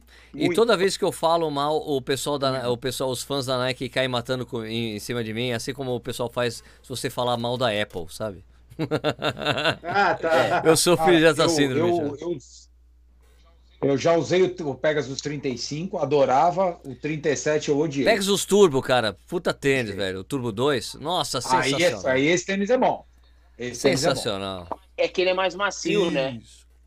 Aí é mais baixo, macio, flexível. Exato. Tênis flexível. Tênis é um, pô, tênis é, é um canhão. Aliás, cara, o, o, o Rodrigo, eu recebi alguns tênis aqui, pro, tipo, as marcas começaram a despertar, né? Depois da, da pandemia. Depois da pandemia, né? E daí eu recebi tênis de uma marca que, cara, que é divertidíssima, que eu já tinha visto antes. Mas você olha o solado do tênis, você nunca vai falar que aquele tênis é daquela marca, velho. Eu errei, velho. Eu, eu, errei a pesquisa. Errei, Vocês erraram? Errei também. É, é, é, eu não sei qual é a resposta. É Mizuno, velho. Eu não vi. É, é Mizuno aquilo? Eu vou pegar, eu, eu vou pegar e mostrar pra vocês, peraí. Meu, é a única, é a única marca que eu não ia chutar. Eu também, eu ia chutar todas, menos Mizuno. Mizuno eu nunca ia chutar. Eu, eu vi alguém falando Xiaomi, eu falei, ah, deve ser tênis da Xiaomi, Xiaomi mesmo. Ah, vai saber, cara. Né, tudo bem, o pessoal falou Obama, Conga, de sacanagem, mas Xia- Xiaomi eu pensei, nossa, será que é? Vai saber, o Sérgio é maluco, essas coisas aí, né? Eu, eu vou Cara, falar eu- pra você, eu acho que a, a, a Mizuno é pioneira na placa, porque os tênis dela sempre foram rígidos pra cacete. Pra É, mim, aquela aquele placa Wave, Wave lá, aquele né? Wave, Wave, né? já era uma placa. Aquilo. É uma placa, mas é uma placa, né? É uma É placa. uma Não é de placa muito carbono, mas é uma placa, né? É. Mas eu, eu, eu, eu acho que a gente vai acabar chegando no meio termo, como em tudo na vida, né? Tudo na vida a gente Ó. vai para um extremo, depois a gente volta do extremo. Eu acho Aqui, que ó, ó, ó, o sol- ó o solado aqui. minimalista. Ó, ó como é que é o Mostra aí, cabedal, mostra cara. aí. Ó o cabedal. Cara, não é Mizuno, velho. Mizuno. Não é aqui, ó. Tá- tá Aqui, ó, olha o besteira. logotipo aqui, Mizuno. E, e olha, o e olha o Henrique, seguinte, olha isso aqui, isso aqui, ó. Isso aqui, aqui, ó. Ah, isso, Isso é demais. Ó. Isso é demais. Ó. isso sim. Isso E sim. que- Isso é é, o demais. Shadow novo, é o Shadow 4. E é leve também? Ah, É, esse aqui. Ah, peraí, eu tô com a, eu tô com a balança aqui. Pacote completo. Pacote de né? pouca. Sérgio, ó. Flexível. vamos- Não, ele não é muito, não é muito leve, não. Tá vendo? 42, A gente tá 270 gramas. Não é leve. Leve pra mim, É. leve pra mim abaixo de duze- de 250. Mas uma rodagem zona aí e tal, quem sabe. Agora, agora peraí, fala outra isso. pergunta. Outra Bora. De pergunta. outro, outro tênis aqui. Qual é a marca desse tênis? É. Puta que eu pariu. Ó, e você ferrou. Ó, ó, veja só. Aquela Qual é a merda. marca? Ó, bonito, hein? Bonito esse solado, hein? Tenho certeza que não é da Olímpico. ON. Hã? On Não é é. da ON. Não, cara, é Mizuno. Olímpico. É Mizuno também? Ah, Ué? É o, é o Pro tudo, Runner velho. Neo. Pro Runner, é o Pro, Pro Runner Runner novo. Neo? É, daí ele tem aquele bagulho lá, aquele. Tem mais o número Pro Runner 58? Não, tem o Pro Runner normal, mas 96? ele manda. Esse aqui, Tem, cara, ele tem. é bonito pra cacete, cara, o tênis. Ah, bonito O que eu, é, né? o que eu, Muito o que eu falei pros, pro, pro Eduardo Suzuki, né, no, meu brother É. lá de, de canal de, de YouTube, que eu falei assim, cara, os caras da Mizuno chegaram, imagina isso, Rodrigo, os caras chegaram lá, o, o dono chegou. Ah, aliás, Rodrigo, é, você, É. você manja de. Você sabe quem são os grandes nomes de biomecânica de corrida, né? Dos caras que estudaram bem, né? Al, al, Então, sim. agora se você chegasse assim, os caras da Mizuno falaram assim, ó, a gente quer chamar o cara mais foda, mais foda que manja de biomecânica, de tênis de corrida. Quem que eles iriam chamar, Rodrigo? O cara mais foda, quem que você ia falar? Ah, sei lá. Não, chuta lá em cima. Chuta lá em Eu ia cima. chamar o Ale. Brincadeira. Não, chuta lá em cima. Chuta lá em cima. O cara mais foda. Quem você chamaria? Puta, Sérgio, eu não sei quem eu chamaria. Eu gosto muito dos irmãos que eu sumi o nome. Eles, esses caras são têm uma, uma mente é, que são os caras da Nike. Mas eu não sei quem eu chamaria, não. Eles chamaram o Benunig, velho. Não sei. Você não é conhece o Benunig? Benunig? Ah, então tudo bem. Não. É que quando eu falei com o Balu, ele chutou o Benunig e a Raquel Castanharo também. Benunig é o. Acho que um monte, de, um monte de gente. O Rodrigo. Benunig foi o cara que inventou, que na verdade que teria inventado o conceito de pronação. De correção, de pronação Hum, no tênis de corrida. Foi o cara que inventou isso, anos, anos E 80. depois- E depois falou. 20 me entende- anos, 30 anos Ele deu uma atrás. de Fernando Henrique depois. Assim, tipo, esqueçam o que eu escrevi. É, Tinox também, né? O Tinox, o Tinox, o Tinox pegou, olha, você tem um Lord of Running, pega a parte de, de nutrição e rasga. Rasga e joga fora. ele fez isso. Os caras assim. Mais ou menos isso. Então, eles chamaram esse cara, que é o cara mais fudido que tem dessa coisa de biomecânica. Os aplicada. caras da Mizuno chamaram. Chamaram. Esse cara que é o mais foda. Tipo assim, porque tem que ser um cara muito foda pra chegar pra uma empresa japonesa. E olha, esqueçam Ah, essa coisa. Esqueça essa coisa de pronação, neutro e supinação. Esqueça, a gente vai montar um outro conceito. Eles, a gente precisa de um cara muito foda pra falar isso pra gente. Chamaram esse cara. E daí é isso. O tênis é muito baseado É, em conforto. Baseado em conforto, os tênis, assim, sabe? É nossa, macio? tá completamente diferente. O, esse Pro Runner é muito macio, é impressionante. E o. Aliás, o Shadow. O é, Shadow, é, mostrou- o Shadow é macio, mas não dá pra ser tão macio porque é um tênis baixo, né? Mais baixinho, assim, né? É difícil. Ah, não É, tem Você mostrou, mas parece que ele tem muita maleabilidade, né? O Shadow é, É. cara. O Shadow- cadê? Aqui, ó. O Shadow. Não, o Shadow ele é. Ele não, não tem nada aqui, ó. ó. Você torce o tênis aqui. Bacana. É isso que eu achei bacana do tênis. E esse solado, você nunca falaria que era Mizuno isso aqui. É que muita gente já sabia. Nunca. Nunca. Muita gente já sabia. Ah, O chute sketch é, mas eu acho assim, ó, Rodrigo, essa coisa de, de ter essas placas rígidas aí e tal, mas você vê que tem outras marcas que não estão apostando, né, nessa coisa da, né, da uma placa muito rígida, um solado muito alto, né, porque tira muito a, a É, sensação de a tal da que eles- propriocepção. Como é que você vai ter com um tênis desse, né? É, então. Zero. Ah, eu só vesti um, não tive oportunidade de vestir de outra marca. Eu só vesti o da Nike. É, e Vaporfly mesmo? eu- Aham. O Next, eu Ah, o usei Next. o Next. aham. É, na verdade, eu usei o 4% e usei o Next. Ah, tá. E eu vou ser bem honesto, no- quando eu usei o 4%, eu, eu tava mais treinado. é, porém, quando eu cheguei na maratona, eu não estava tão bem preparado e, e, e eu, vou, eu vou relatar que não foi um tênis que me, que me fez bem na prova. Hum, Porém, no- quando eu fiz o Next, eu estava bem treinado para maratona. Eu fiz Chicago ano passado com o Next. E eu estava mais rápido. Eu, e, e eu vou dizer para você, eu acho que esse. E eu vou dizer por experiência e por vivência. É, eu acho que é um tênis que funciona a partir de 4,40, abaixo de Tá. 4,40 por quilômetro. Eu não acho que acima disso o cara consegue colher algumas coisas. Mas foi um tênis que positivamente me impressionou com relação à ativação muscular. Por exemplo, eu terminei a maratona, eu não Zero. tinha Perguntar dor nem zero, zero. Eu ia perguntar isso. Nem, nem a questão da. Porque para mim, eu também usei muito pouco e eu acho que o que mais me chama a atenção, esse negócio da responsividade, isso para mim é tudo muito relativo. Agora, o, o fato de poupar as pernas é fato, cara. É, é fato. Mas- Você termina o treino, parece que você está inteiro. A questão é. que você fez. Mas a minha opinião é, desde que você tenha velocidade, Você porque tem aí você, você se mantém, você se mantém em Você cima. tem que estar bem. Se você tá lento, É. eu acho que você tem Isso, que tá. lutar contra o tempo Ah, isso o é tempo fato. inteiro. Olha, Rodrigo, Isso eu eu gravei um vídeo, eu gravei um vídeo É. falando sobre isso, né? Que, tipo, não adianta, é, falando dos tênis com placa, né? Qual que é, pô, porque tem muita gente comprando exatamente, é porque quer comprar, tem condições de comprar, tem condições de pagar o tênis e não corre num ritmo adequado. E eu falei, assim, olha, se você tem um tênis desse, que o que eu faço, você tem que fazer por merecer, né?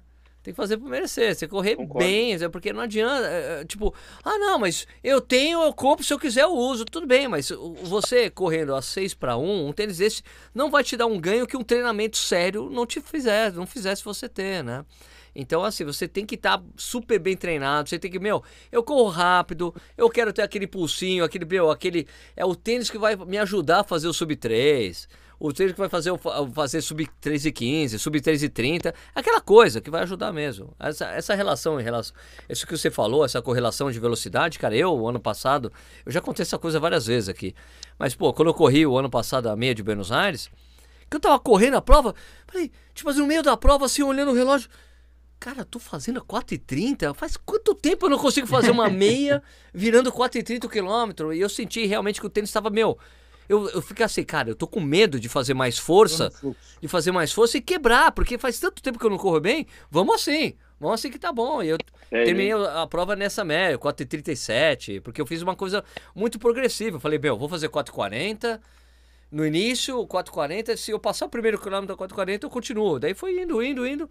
Né? Eu falei, caramba, vamos aqui, tá bom, né? Então eu sinto que realmente faz o efeito bem, faz o efeito bom, mas você tem que estar bem treinado. É, assim, ó, o tênis não corre por você mesmo. Isso é uma. É, o tênis não corre por você. Não corre mesmo, mas se você não tiver bem, não vai adiantar você tá com o super tênis, né? Você não tira.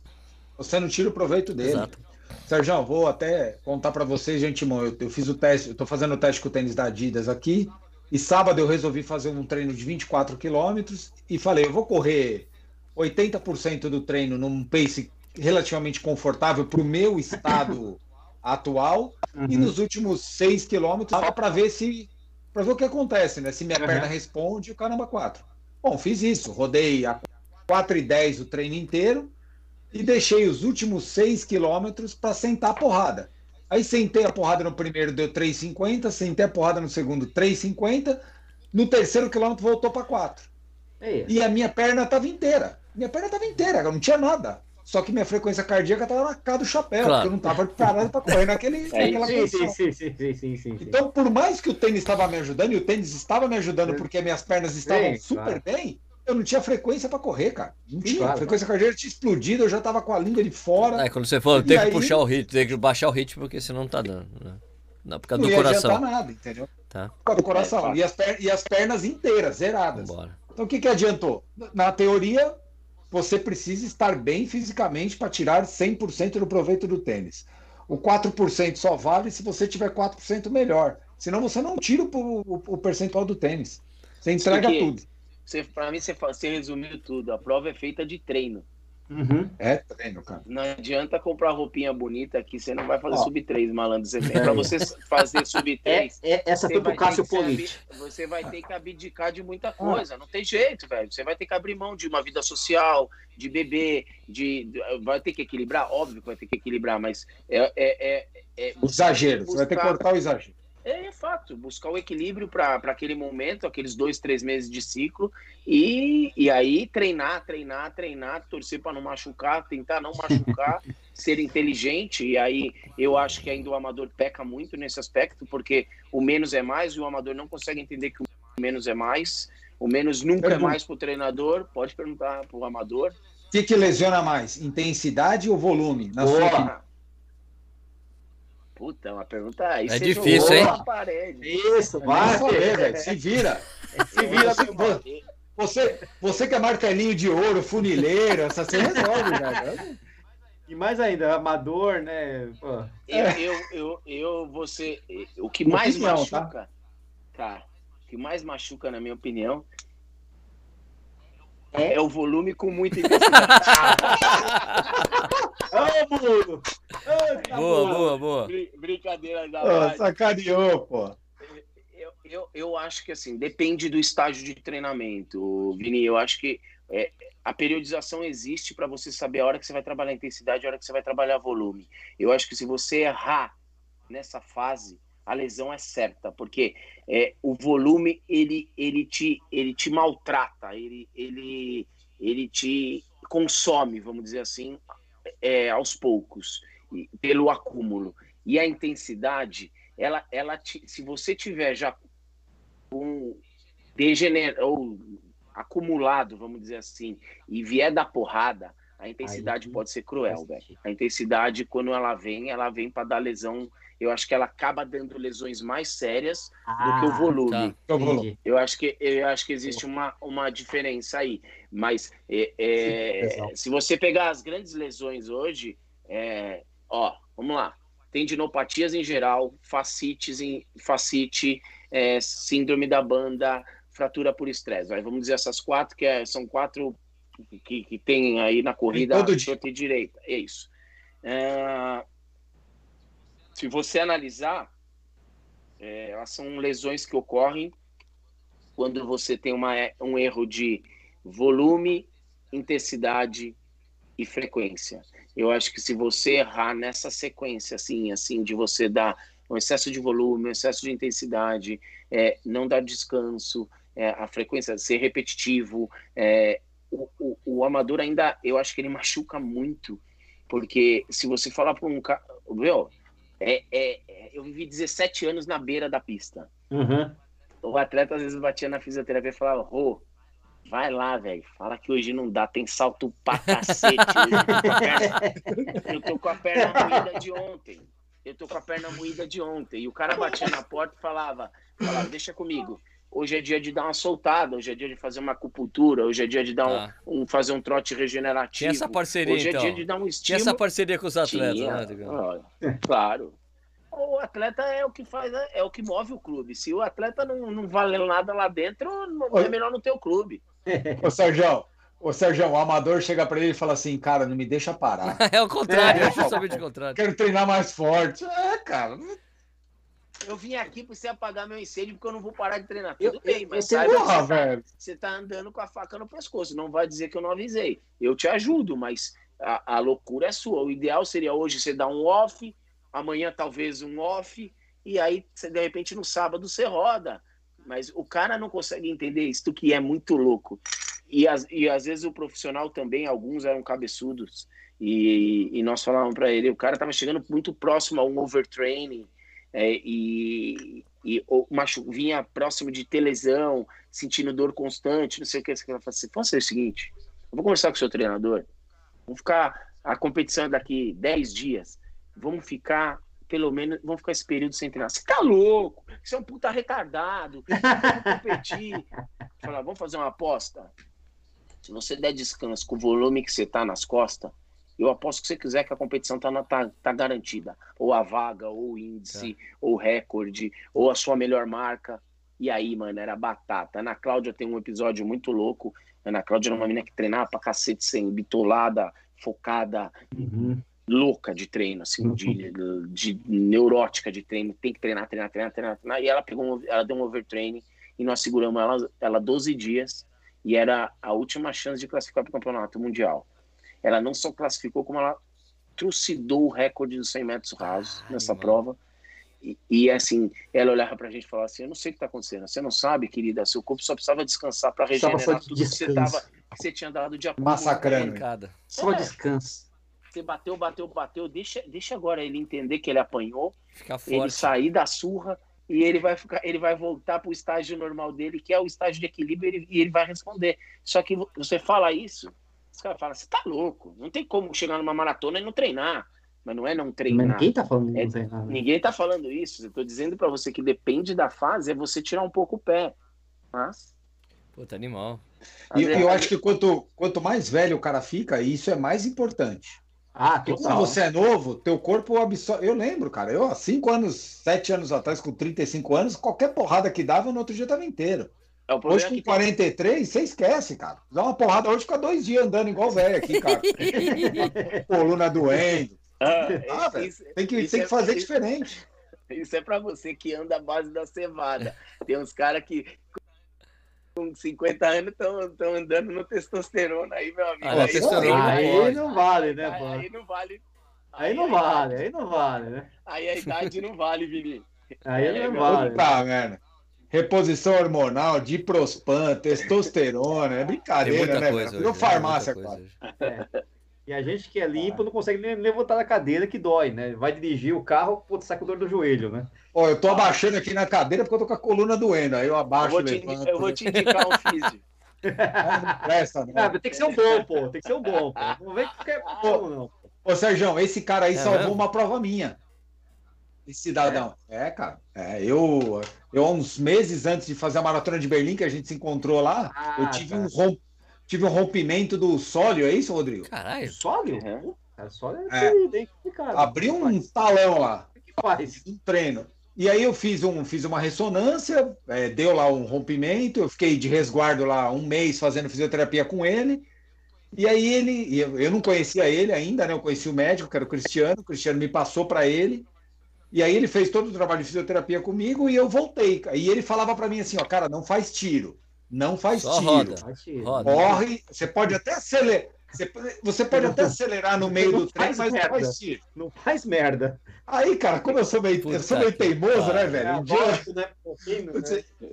Um dia eu tava em Piracicaba, no, lá eu falei, ah, quer saber, meu? Vou dar uma castanhada aqui, velho. Vamos ver como é que E é. dei- fiz um tiro, cara, na metade do treino, minha Pim. panturrilha de novo. Lógico, né? Estourou de novo. Mané. Aí eu fiquei louco. Fui, entrei numa farmácia, comprei tudo que é coisa de cânfora, gelo, fiz no hotel pra. Não adiantou nada. Aí voltei no outro dia na Você fez tiro, né, seu filho da puta? O médico, É aquela cara de merda, né? Aí o médico já pediu uma ressonância, eu fiz a ressonância mais rápida da história do Brasil. Cara. O cara pediu às nove, meio, meio dia eu tava com o resultado na mão, na porta dele. Ele falou, cara, eu não acredito. Eu falei, você não acredita? Eu fiz. Faltava mês e meio pra Mano. prova dois, né, Rô? Já aconteceu comigo uma vez. É, um, é, um mês e meio, acho que foi assim. Mês e meio, mais ou menos. E aí eu cheguei lá, o médico olhou, na imagem aparecia uma lesão. E aí ele falou, cara, sua prova acabou. E aí, e aí, pô, aquela merda. Eu já era a segunda vez de Berlim que eu tinha perdido, porque na primeira vez eu tinha tido uma fratura por estresse. E eu mostrei para ele. Falei assim, cara, o que, que você acha? Ele falou, deita aí, deixa eu ver. Ele começou a palpar falou, cara, não é possível que você tenha uma lesão aqui. Você não tem uma lesão aqui. Você tá com. A tua musculatura não tem rompimento, tem nada. Você deve ter tido uma fibrose, deve ter descolado, e por isso você tá sentindo tanta dor. Vamos fazer de novo. Aí eu fiz mais 15 dias de físico com ele, e aí a gente voltou a correr. E, e, aí passou um mês, ele falou, cara, vamos lá, vamos tentar. E eu tinha o objetivo de correr abaixo de 12,40 em Berlim. Sim. E aí fiz duas, duas 39 e 30 e pouquinho. Chegou um pouquinho na minha frente, pouquinho, né, um pouquinho, um Chegou um pouquinho só. na minha frente. É, só uma hora na minha Cara, frente. foi, foi, foi assim, foi o tratamento que ele fez, mais, mais a experiência dele de pegar, né? Eu ia te perguntar isso, né? Hoje a gente tem o fisioterapeuta com muito instrumento, muita é, bota, é metralhadora. metralhadora! É lá. Porra, velho. Que bagulho é, tiro porrada de bomba, né? Tiro porrada de bomba. Cara, acupuntura, o cara faz tudo, mas, mais uma sol... mas a mão mesmo não tem, tem mais. É um bom, não o, existe. O bom, o bom que tem mão. O que você acha disso? O, que você acha que é importante disso? Eu sou old school, né, Vini? Eu sou tiozinho já, eu sou, tenho 20 anos de é. formado, é. né? Eu carreguei, eu, eu carreguei a fisioterapia quando não existia recurso. Então, se, se eu abandonar minha raiz, a minha raiz é trabalhar o braçal, não tem jeito. Eu uso minha mão, você me conhece, e, e a minha mão diz muito, porque hoje é, eu não vou dizer que eu não uso de tecnologia, porque seria uma hipocrisia. É, a gente tem que se atualizar e se modernizar, mas é, eu vou falar, eu tenho uma experiência ímpar dentro do esporte que a gente pratica e essa experiência é minha, eu carrego ela dentro de mim, e é uma experiência de vivência, é uma experiência de ver o esporte dia a dia dentro da pista, é de ver isso que você sentiu, do cara sentir e você pegar, fazer testes específicos ali na hora, te colocar em tensão e a musculatura responder sem dor nenhuma, sem aumento de queixa, sem sintomatologia e falar para você, meu, eu tenho certeza do que eu vou te falar, pode correr, de repente a gente vai ter que segurar algumas coisinhas aqui, umas coisinhas lá, ou eu vou dizer para você, acabou, negão, desculpa. Não sou eu que estou acabando com o teu sonho, eu estou te dando um perfil de uma realidade. A gente já tirou atleta de prova olímpica, vai fazer o quê? Isso faz parte, infelizmente Pô, faz parte. Tirar um amador é muito mais fácil do que tirar um amador. É, né? é, mas faz parte, Sim. acontece, não tem jeito. A gente está ali para isso. A gente não quer que aconteça, mas nós estamos ali para isso. Então, assim, é, eu, eu, eu sou, eu, eu acredito muito na experiência do profissional. Eu acho que o estudo atrelado à vivência e hoje é, e hoje eu é uma crítica à minha área porque hoje todo mundo virou especialista do esporte, né? Todo mundo trabalha com corrida. É, a corrida virou o grande o grande chamariz e eu particularmente conheço três ou quatro que viveram dentro da pista. Então assim é, é muito fácil você Falar, ah, trabalhei com corredor. Tá bom. Isso toda clínica trabalha com corredor, porque corredor amador é o que mais tem hoje no país. Agora, a sua expertise é em corrida. Você viveu o mundo da corrida. Você trabalhou com a corrida, o que você viveu dentro. Então, assim, a gente virou uma receitona de bolo, né? E, e, eu não gosto de receita. Eu acho que cada um tem a tua individualidade, a tua particularidade. Eu odeio na fisioterapia quando as pessoas falam em protocolo, protocolo, protocolo, protocolo serve para você ter parâmetro. É, cada lesão é uma lesão, cada pessoa é uma pessoa, cada estresse é um estresse, cada modalidade é uma cada modalidade. recuperação é uma recuperação. Exato. É, o cara tem 60 anos, o cara tem 20 tem a mesma ah. lesão, que é, é, vou tratar do mesmo jeito? Então, assim, é, a receita de bolo, para mim, só serve para o bolo, não serve é, para outra coisa. Então, a, a fisioterapia para ser humano é impossível. A fisioterapia, eu acho que se você ficar travado e engessado nisso, você tá morto. E, e Rodrigo, e como é que é esse trampo aí da Sport, hein? Me fala como é que surgiu esse negócio aí. Tem que fazer a hora do merchan. Hora do merchan. Puta, isso... é, ué. Não é. fica com vergonha, não. Então, vai, imagina. Tem eu, peixe. Orgulho, né? eu, tenho, eu tenho o maior orgulho desse projeto. Esse projeto, particularmente, foi um projeto que eu idealizei eu sempre namorei a ideia de, de, de ter um espaço no, meu, no caso. Uh, e eu sempre, a Fabiana foi uma atleta que eu vivi muito intenso a carreira dela e viajava muito eu, ela e o Elson, mundo afora. Uhum. E eu sempre falava, Fabi, puta, meu, vamos montar um negócio. E a Fabi falava, na rua, não tô cabeça para isso, Não é tô, tô focada, não sei o que. Falar, meu, é, não é hora. Eu falo, gente, tem muita gente que não sabe metade do que a gente vive no atletismo e tá ganhando dinheiro com corrida, que é o nosso, é o nosso negócio, e a gente não consegue ganhar dinheiro, porque trabalhar com seleção, você acha que é. Os caras falam, ah, o Rodrigo foi para três Olimpíadas e encheu o bolso. Mentira! O cara tá louco. Eu realizei, eu, eu realizei, eu realizei tudo que eu tinha vontade, tudo, todos os meus sonhos, tudo que eu queria. Mas Sonho, né? grana esquece. É. É, então, eu falava, eu falava, meu, eu vejo tanta gente fazendo uns absurdos por aí e, e fala que trabalha com corrida e isso que aquilo, meu, eu acho que. E aí ela nunca, ela nunca quis. Em 2016, no começo de 2016, ano do Rio, eu virei para a Lídia, que é uma das sócias, a gente, eu coordenava a, a confederação e a, o clube de atletismo B3. E aí eu falei para a Lídia, eu falei, meu, esse é meu último ano no atletismo, para mim não dá mais, não aguento mais essa história de viajar, ficar fora, ficar cinco, seis meses fora do país, uma vida louca. E aí eu falei, eu tô, tá na hora de eu ter um negocinho, vou montar, vou montar a lodinha e vamos tocar o barco. Se você quiser vir junto, vamos junto. E aí a Lídia topou, aí esperamos passar Jogos Olímpicos. Quando passou Jogos Olímpicos, os atletas todos de férias, a gente estava no CT lá, começamos a desenhar um projeto de montar a clínica. Aí nesse, nesse dia calhou da Fabiana entrar para fazer físio. E ela falou: O que vocês estão fazendo? Eu falei: Ah, Fabiana, a gente está botando em, pra, em, em prática. o que-" Ela falou: Verdade, eu conversei com o Elcio esses dias, meu. Eu acho que o atletismo vai descer ladeira abaixo, porque já foi a Olimpíada, eu acho que não vai ter mais patrocínio. E a ideia da gente, de repente, é também começar um projeto. Eu falei: Então tá fechado. Se fala com o Elson, o que era para ser uma lodinha vai virar uma lodiona. Então Lodiona. vamos embora. aí aí ela, eles toparam, a gente começou a correr atrás, e aí elas falaram, meu, não é possível, a gente, a gente somou, juntou as pessoas que eram o pilar da Fabiana, e faltava o médico, que era o Cristiano, né? Ela falou, meu, vamos chamar o Cristiano. Aí chegamos no Cristiano Laurino, fui almoçar eu um dia com ele, abri uma garrafa de vinho para ele descer e relaxar. Fica, Falar, né? Mais ficar mais, né? E aí ele topou, foi para casa, pensou, topou, e a gente começou, e o esporte começou assim, de um sonho de cinco amigos que sempre trabalharam junto há 20 anos, que fizeram o maior projeto da vida, que foi uma medalha de campeonato mundial, que foi a da Fabiana, a única do nosso país.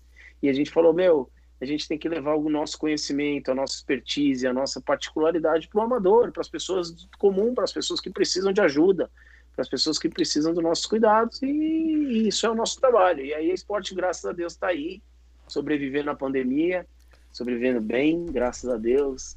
Muita lesão de todo- esteira. Muita, Muita muita lesão de- é, muita gente correr dentro de Calçado. casa. Em- de- É. muita lesão, muita lesão de, de home office, de trabalhar sentado em qualquer posição. Boa também, né? E Não ter as- cadeirinha, as coisas- né? As coisas mudaram, mas eu acho que a gente, a gente vem forte aí para 2021, se Deus quiser, com tudo próximo ao normal E como é de que. novo. E, e vocês atendem. É, São Paulo, fica onde em São Paulo em esporte, cara? Na, na Gabriel Monteiro da Silva, atrás da, atrás da Hebraica, Uhum. é uma clínica com multifocal, a gente tem multifunções, a gente tem é, ortopedia, fisioterapia, é, acupuntura, treinamento, massoterapia, seis técnicas de massagem, nutrição, é, grandes nutricionistas lá dentro, é, treinamento funcional, é, técnicas de corrida com o Elcio Miranda e com a Fabiana. Ah, a gente Gente que crescendo aí. Pessoal fraco. sabe né? um pouquinho aí, né? É, E- Conhece alguma a coisa. Ah, vou dizer a verdade para você, é, é o, o grande segredo da esporte, sabe qual é? É, São os sócios trabalhando dentro Tá. da empresa. Então, assim, a clínica é feita por Sim. a clínica é feita por nós. As pessoas são atendidas por nós. A gente Não é usa do só o nosso- nome. né? a gente Não não usa terceiriza. nosso nome para terceirizar serviço. A gente, a gente usa a nossa, o nosso know-how, o que a gente viveu dentro do, do atletismo, para tentar dissipar aí informação, formação de conceito é, e tentar ajudar as pessoas que E precisam. como é que faz o pessoal entrar em contato? Como é que funciona? Site, essas coisas, Rodrigão? institutoesporte.com.br e no Instagram, arroba Instituto Esporte, com S mudo, que a palavra esporte, em esporte, significa Instituto de Saúde, Prevenção, Ortopedia, Reabilitação e Treinamento. Esses são os pilares da clínica. Então, consequentemente, formaram, formou uma palavra em esporte, que é da onde a gente veio, mas a gente não trabalha só com esporte, a gente trabalha com senhorinhas, com crianças, com pessoas Tudo. que têm lesão, lesões, cirurgias ortopédicas, tudo que está voltado à reabilitação de traumatologia, ortopedia e a corrida. Aceita convênio, também. Rodrigo? Não, infelizmente não. Isso é mas... é foda. É foda. Faz, faz, o recibo com... lá, manda nota, re, reembolso. É, manda o reembolso, pega por reembolso. É isso aí. Ajudamos pro reembolso aí, então damos nota. Aqui, vou mandar um. Pega o link, por favor, coloca aí no chat no pra galera. Chat. Tua maior alegria como fisioterapeuta no esporte foi a medalha de ouro da Fabiana, no Campeonato Mundial. Ah, não, eu acho que eu vivi grandes momentos. Eu, dizer um momento dentro do esporte é doido, né? Mas eu acho que é. É, é, dar uma volta olímpica foi a maior realização da minha vida. E isso me, me se eu falar, vou chorar aqui. É, me emociona, porque é a gente que vive o esporte, que tem o esporte dentro do sangue, que gosta desse bagaço que gosta desse, desse tesão que o esporte nos proporciona, você trabalhar num país como o nosso, onde o atleta é pouco incentivado, onde o esporte não é encarado como uma profissão, onde o esporte não é encarado com, a, com, com os méritos, com os louros que ele merecia.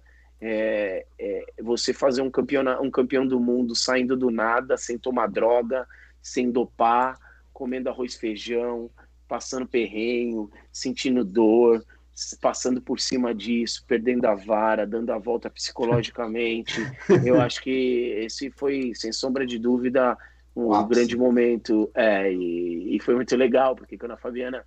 Eu vou contar uma história que Opa. ninguém sabe, isso é muito nosso.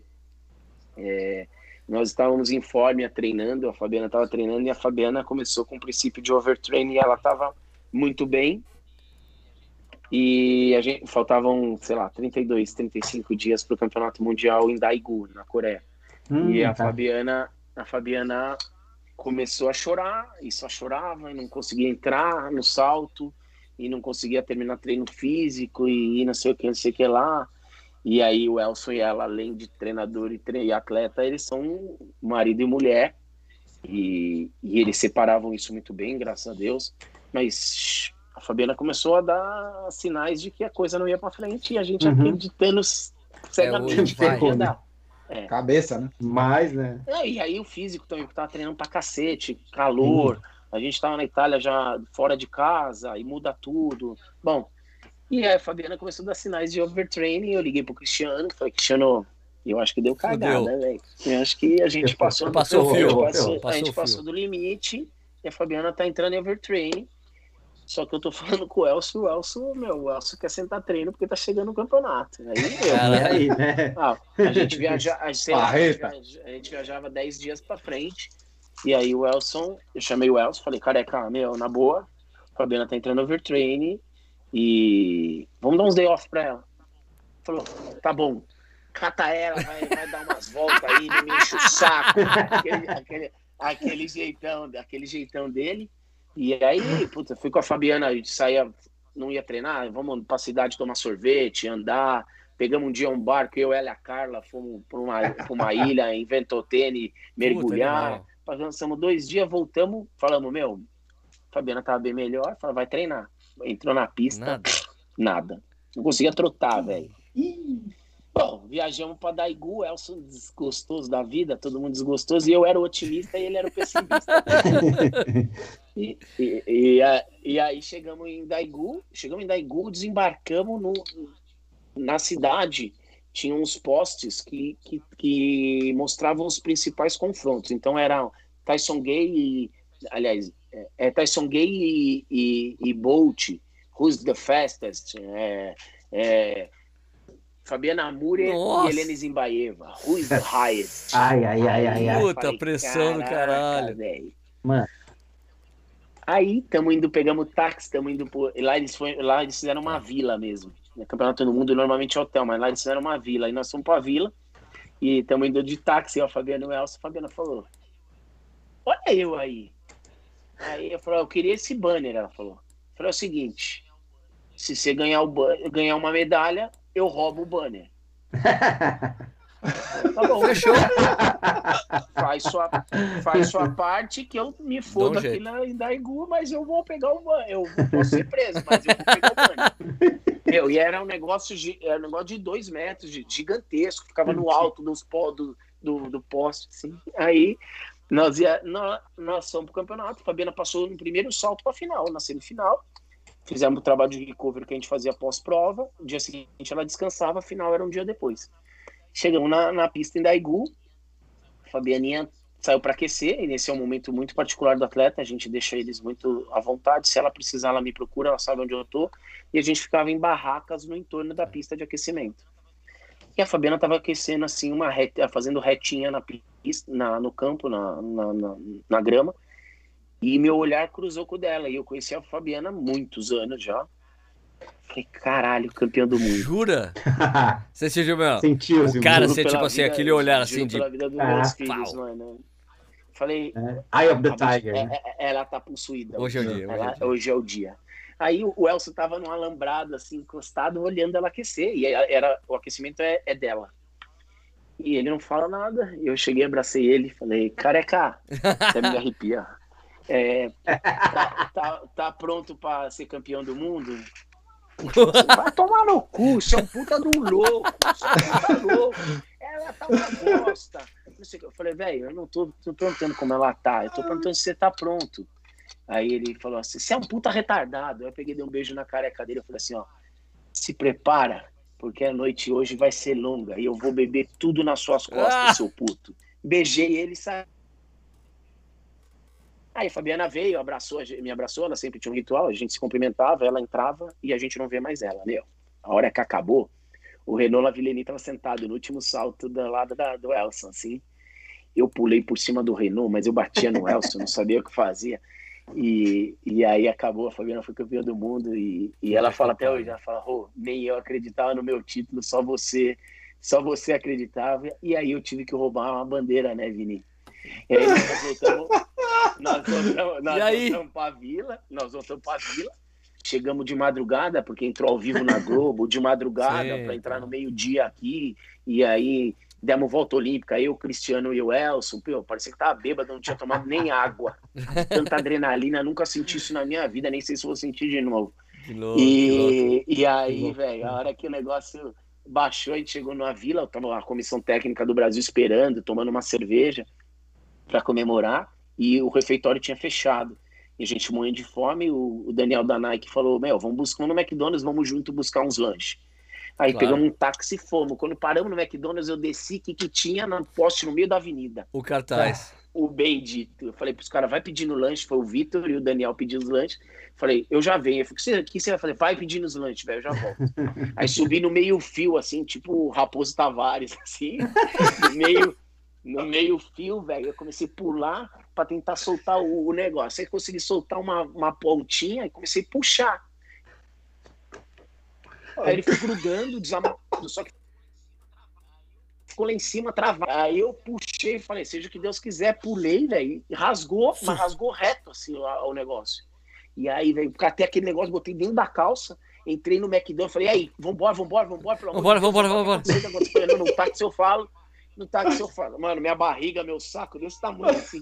E aí entrei, entrei dentro do táxi, velho. Quando eu entrei dentro do táxi, comecei a puxar pano, saía pano de dentro de mim, os caras rindo. O que, que você fez? Eu falei, mano, promessa é dívida. Ela foi campeã. Ela não só ganhou medalha, como ela foi campeã do mundo. Se eu for preso, o Jeff vai ter que me tirar da cadeia aqui da Igu, que se dane, mas ele Ai, vai ter que se virar, velho. E aí deu, chegamos na vila, Aí quando distribuímos lanches, aí tava uma roda assim, tem essa foto, é muito legal esse momento, eu não esqueço nunca.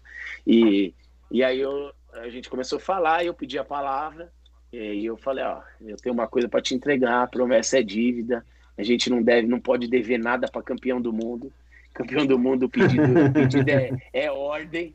Aí tirei dobradinha, né? Já tava dobradinha. Dei pra ela, meu. Aí me abraçou. Falou, não acredito, você é um puta louco que você fez aqui a tua história. Seu louco do cacete. Foi isso. Puta que pariu, animal. Caraca, velho. Animal. Ah, mas, pô. Quando que você ia fazer isso, né? Não tem jeito, tem que aproveitar. cara. Sensacional. Na Sensacional. Coreia, velho. Eu já vi o cara roubar copo, o cara roubar copo no bar, beleza, já ouvi falar. Agora roubar Ô, ô, banner Vini, na ô, Vini, Coreia. você foi Pô, Ô, Vini, você mas foi pro é Japão? por uma boa causa, pô. pro título do Corinthians? Porque meus amigos fizeram uns absurdos lá. Não. Não, não fui, cara. Eu fui, eu fui pra Argentina ver a final da Libertadores. Cara, Corinthians e você- Boca. Diz que Mas foi a Japão- época que mais. Foi a época que mais teve assalto no, no metrô do Japão. Cê- Ah, São Paulino, né, Rodrigo? São Paulino. São Paulinho. É, São. Paulinho Futebol Clube. Estamos ganhando. São tá, Paulinho. 1x0, tá? São Tá 1 a Paulinho. 0, tá bom? Vou mandar a cartilha pra ele pra ser campeão, pra ele, Não, pior ele que o São. Paulo tá numa situação Ele não foda, né? Tipo, de, de título, digo assim, né, cara? É, Os caras cara. estão na fila. Na fila um tempão. É, Esse, pra mim, é o maior exemplo de uma gestão esportiva. Foi feio. é. Mal feita. Ah, sem dúvida. Ah, a é, a referência que virou como todo mundo foi, né? Que aconteceu a mesma coisa com todo mundo. O São Paulo, pra mim, é, é um resumo do que as grandes, a É, maioria das confederações vivem no Perfeito. esporte olímpico. na minha eu, cresci escutando o Eu São também. Paulo era um exemplo de gestão, e foi mesmo, durante muito, muito tempo, e aí É. hoje. hoje é o pior. né? Hoje é o pior. Ah, não, é- não, não, é não, não, não, não, que por não favor, o voto, Cruzeiro. Vai comparar, comparar com o Cruzeiro? Olha a situação do Cruzeiro. É, não dá. Mas que- Não Cruzeiro, dá, não dá. Cruzeiro virou uma bandidade, né? Cruzeiro Que já- também era, Também, que também perfeito, perfeito, referência. referência. Também era referência. referência. Duas referências. Também era uma referência.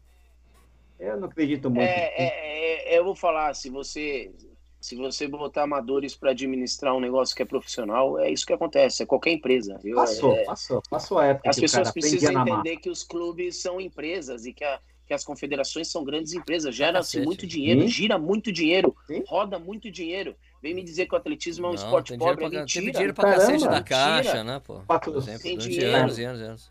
Ligue Tem dinheiro da caramba. Caixa, tem dinheiro de patrocínio. Hoje tá mais difícil, a gente sabe, mas a gente viveu anos Não, Verdade. fantásticos aí, Verdade. antes da, da Olimpíada do Rio.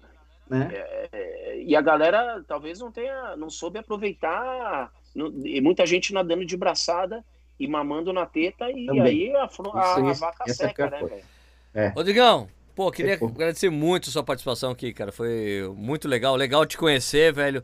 Vou falar Mas- mal de você pro Alê. Pode falar, Ale, Ale é parceirão. Pode falar mal mesmo. Você ainda vai ser paciente Ah, desse cara, Sérgio. Ah, você cuidado. sabe que é raro me lesionar. Ah, e eu- quando me lesiono, ô, ô, ô, Rodrigo, quando me lesiono, eu faço a coisa mais simples, que é para de correr. Então você vê, depois eu Toma volto lá, pum, sumiu. É, é Pronto. Sér- Sérgio, vou falar uma coisa pra você. Eu não, sou, não corro como o Stuck, mas me considero um amador mediano aí. É, eu nunca tive uma lesão, graças ao bom Deus. Eu tive uma cirurgia que foi um trauma de futebol, jogando bola, é, um LCA, mas de resto eu nunca me machuquei. Então, assim, é, porque eu, eu sou um cara. Ah, os caras falam, ah, você trabalha com isso. Não, não é por isso. É porque Escuta eu, corpo, eu sei o meu o limite, eu sei até onde eu posso ir eu Aham. escuto o meu corpo. E se, e, eu- e se hoje eu falar assim, pô, tô indo dormir tarde, tomei um negocinho, tô com a minha mulher, com meus filhos, brincando, não sei o que lá, não vai dar pra correr amanhã cedo? Você se não der vai pra fazer. correr à tarde, eu corro. Se não, É. fica pro próximo treino Tá certo. e beijo. É isso aí, é isso aí. Vida que segue.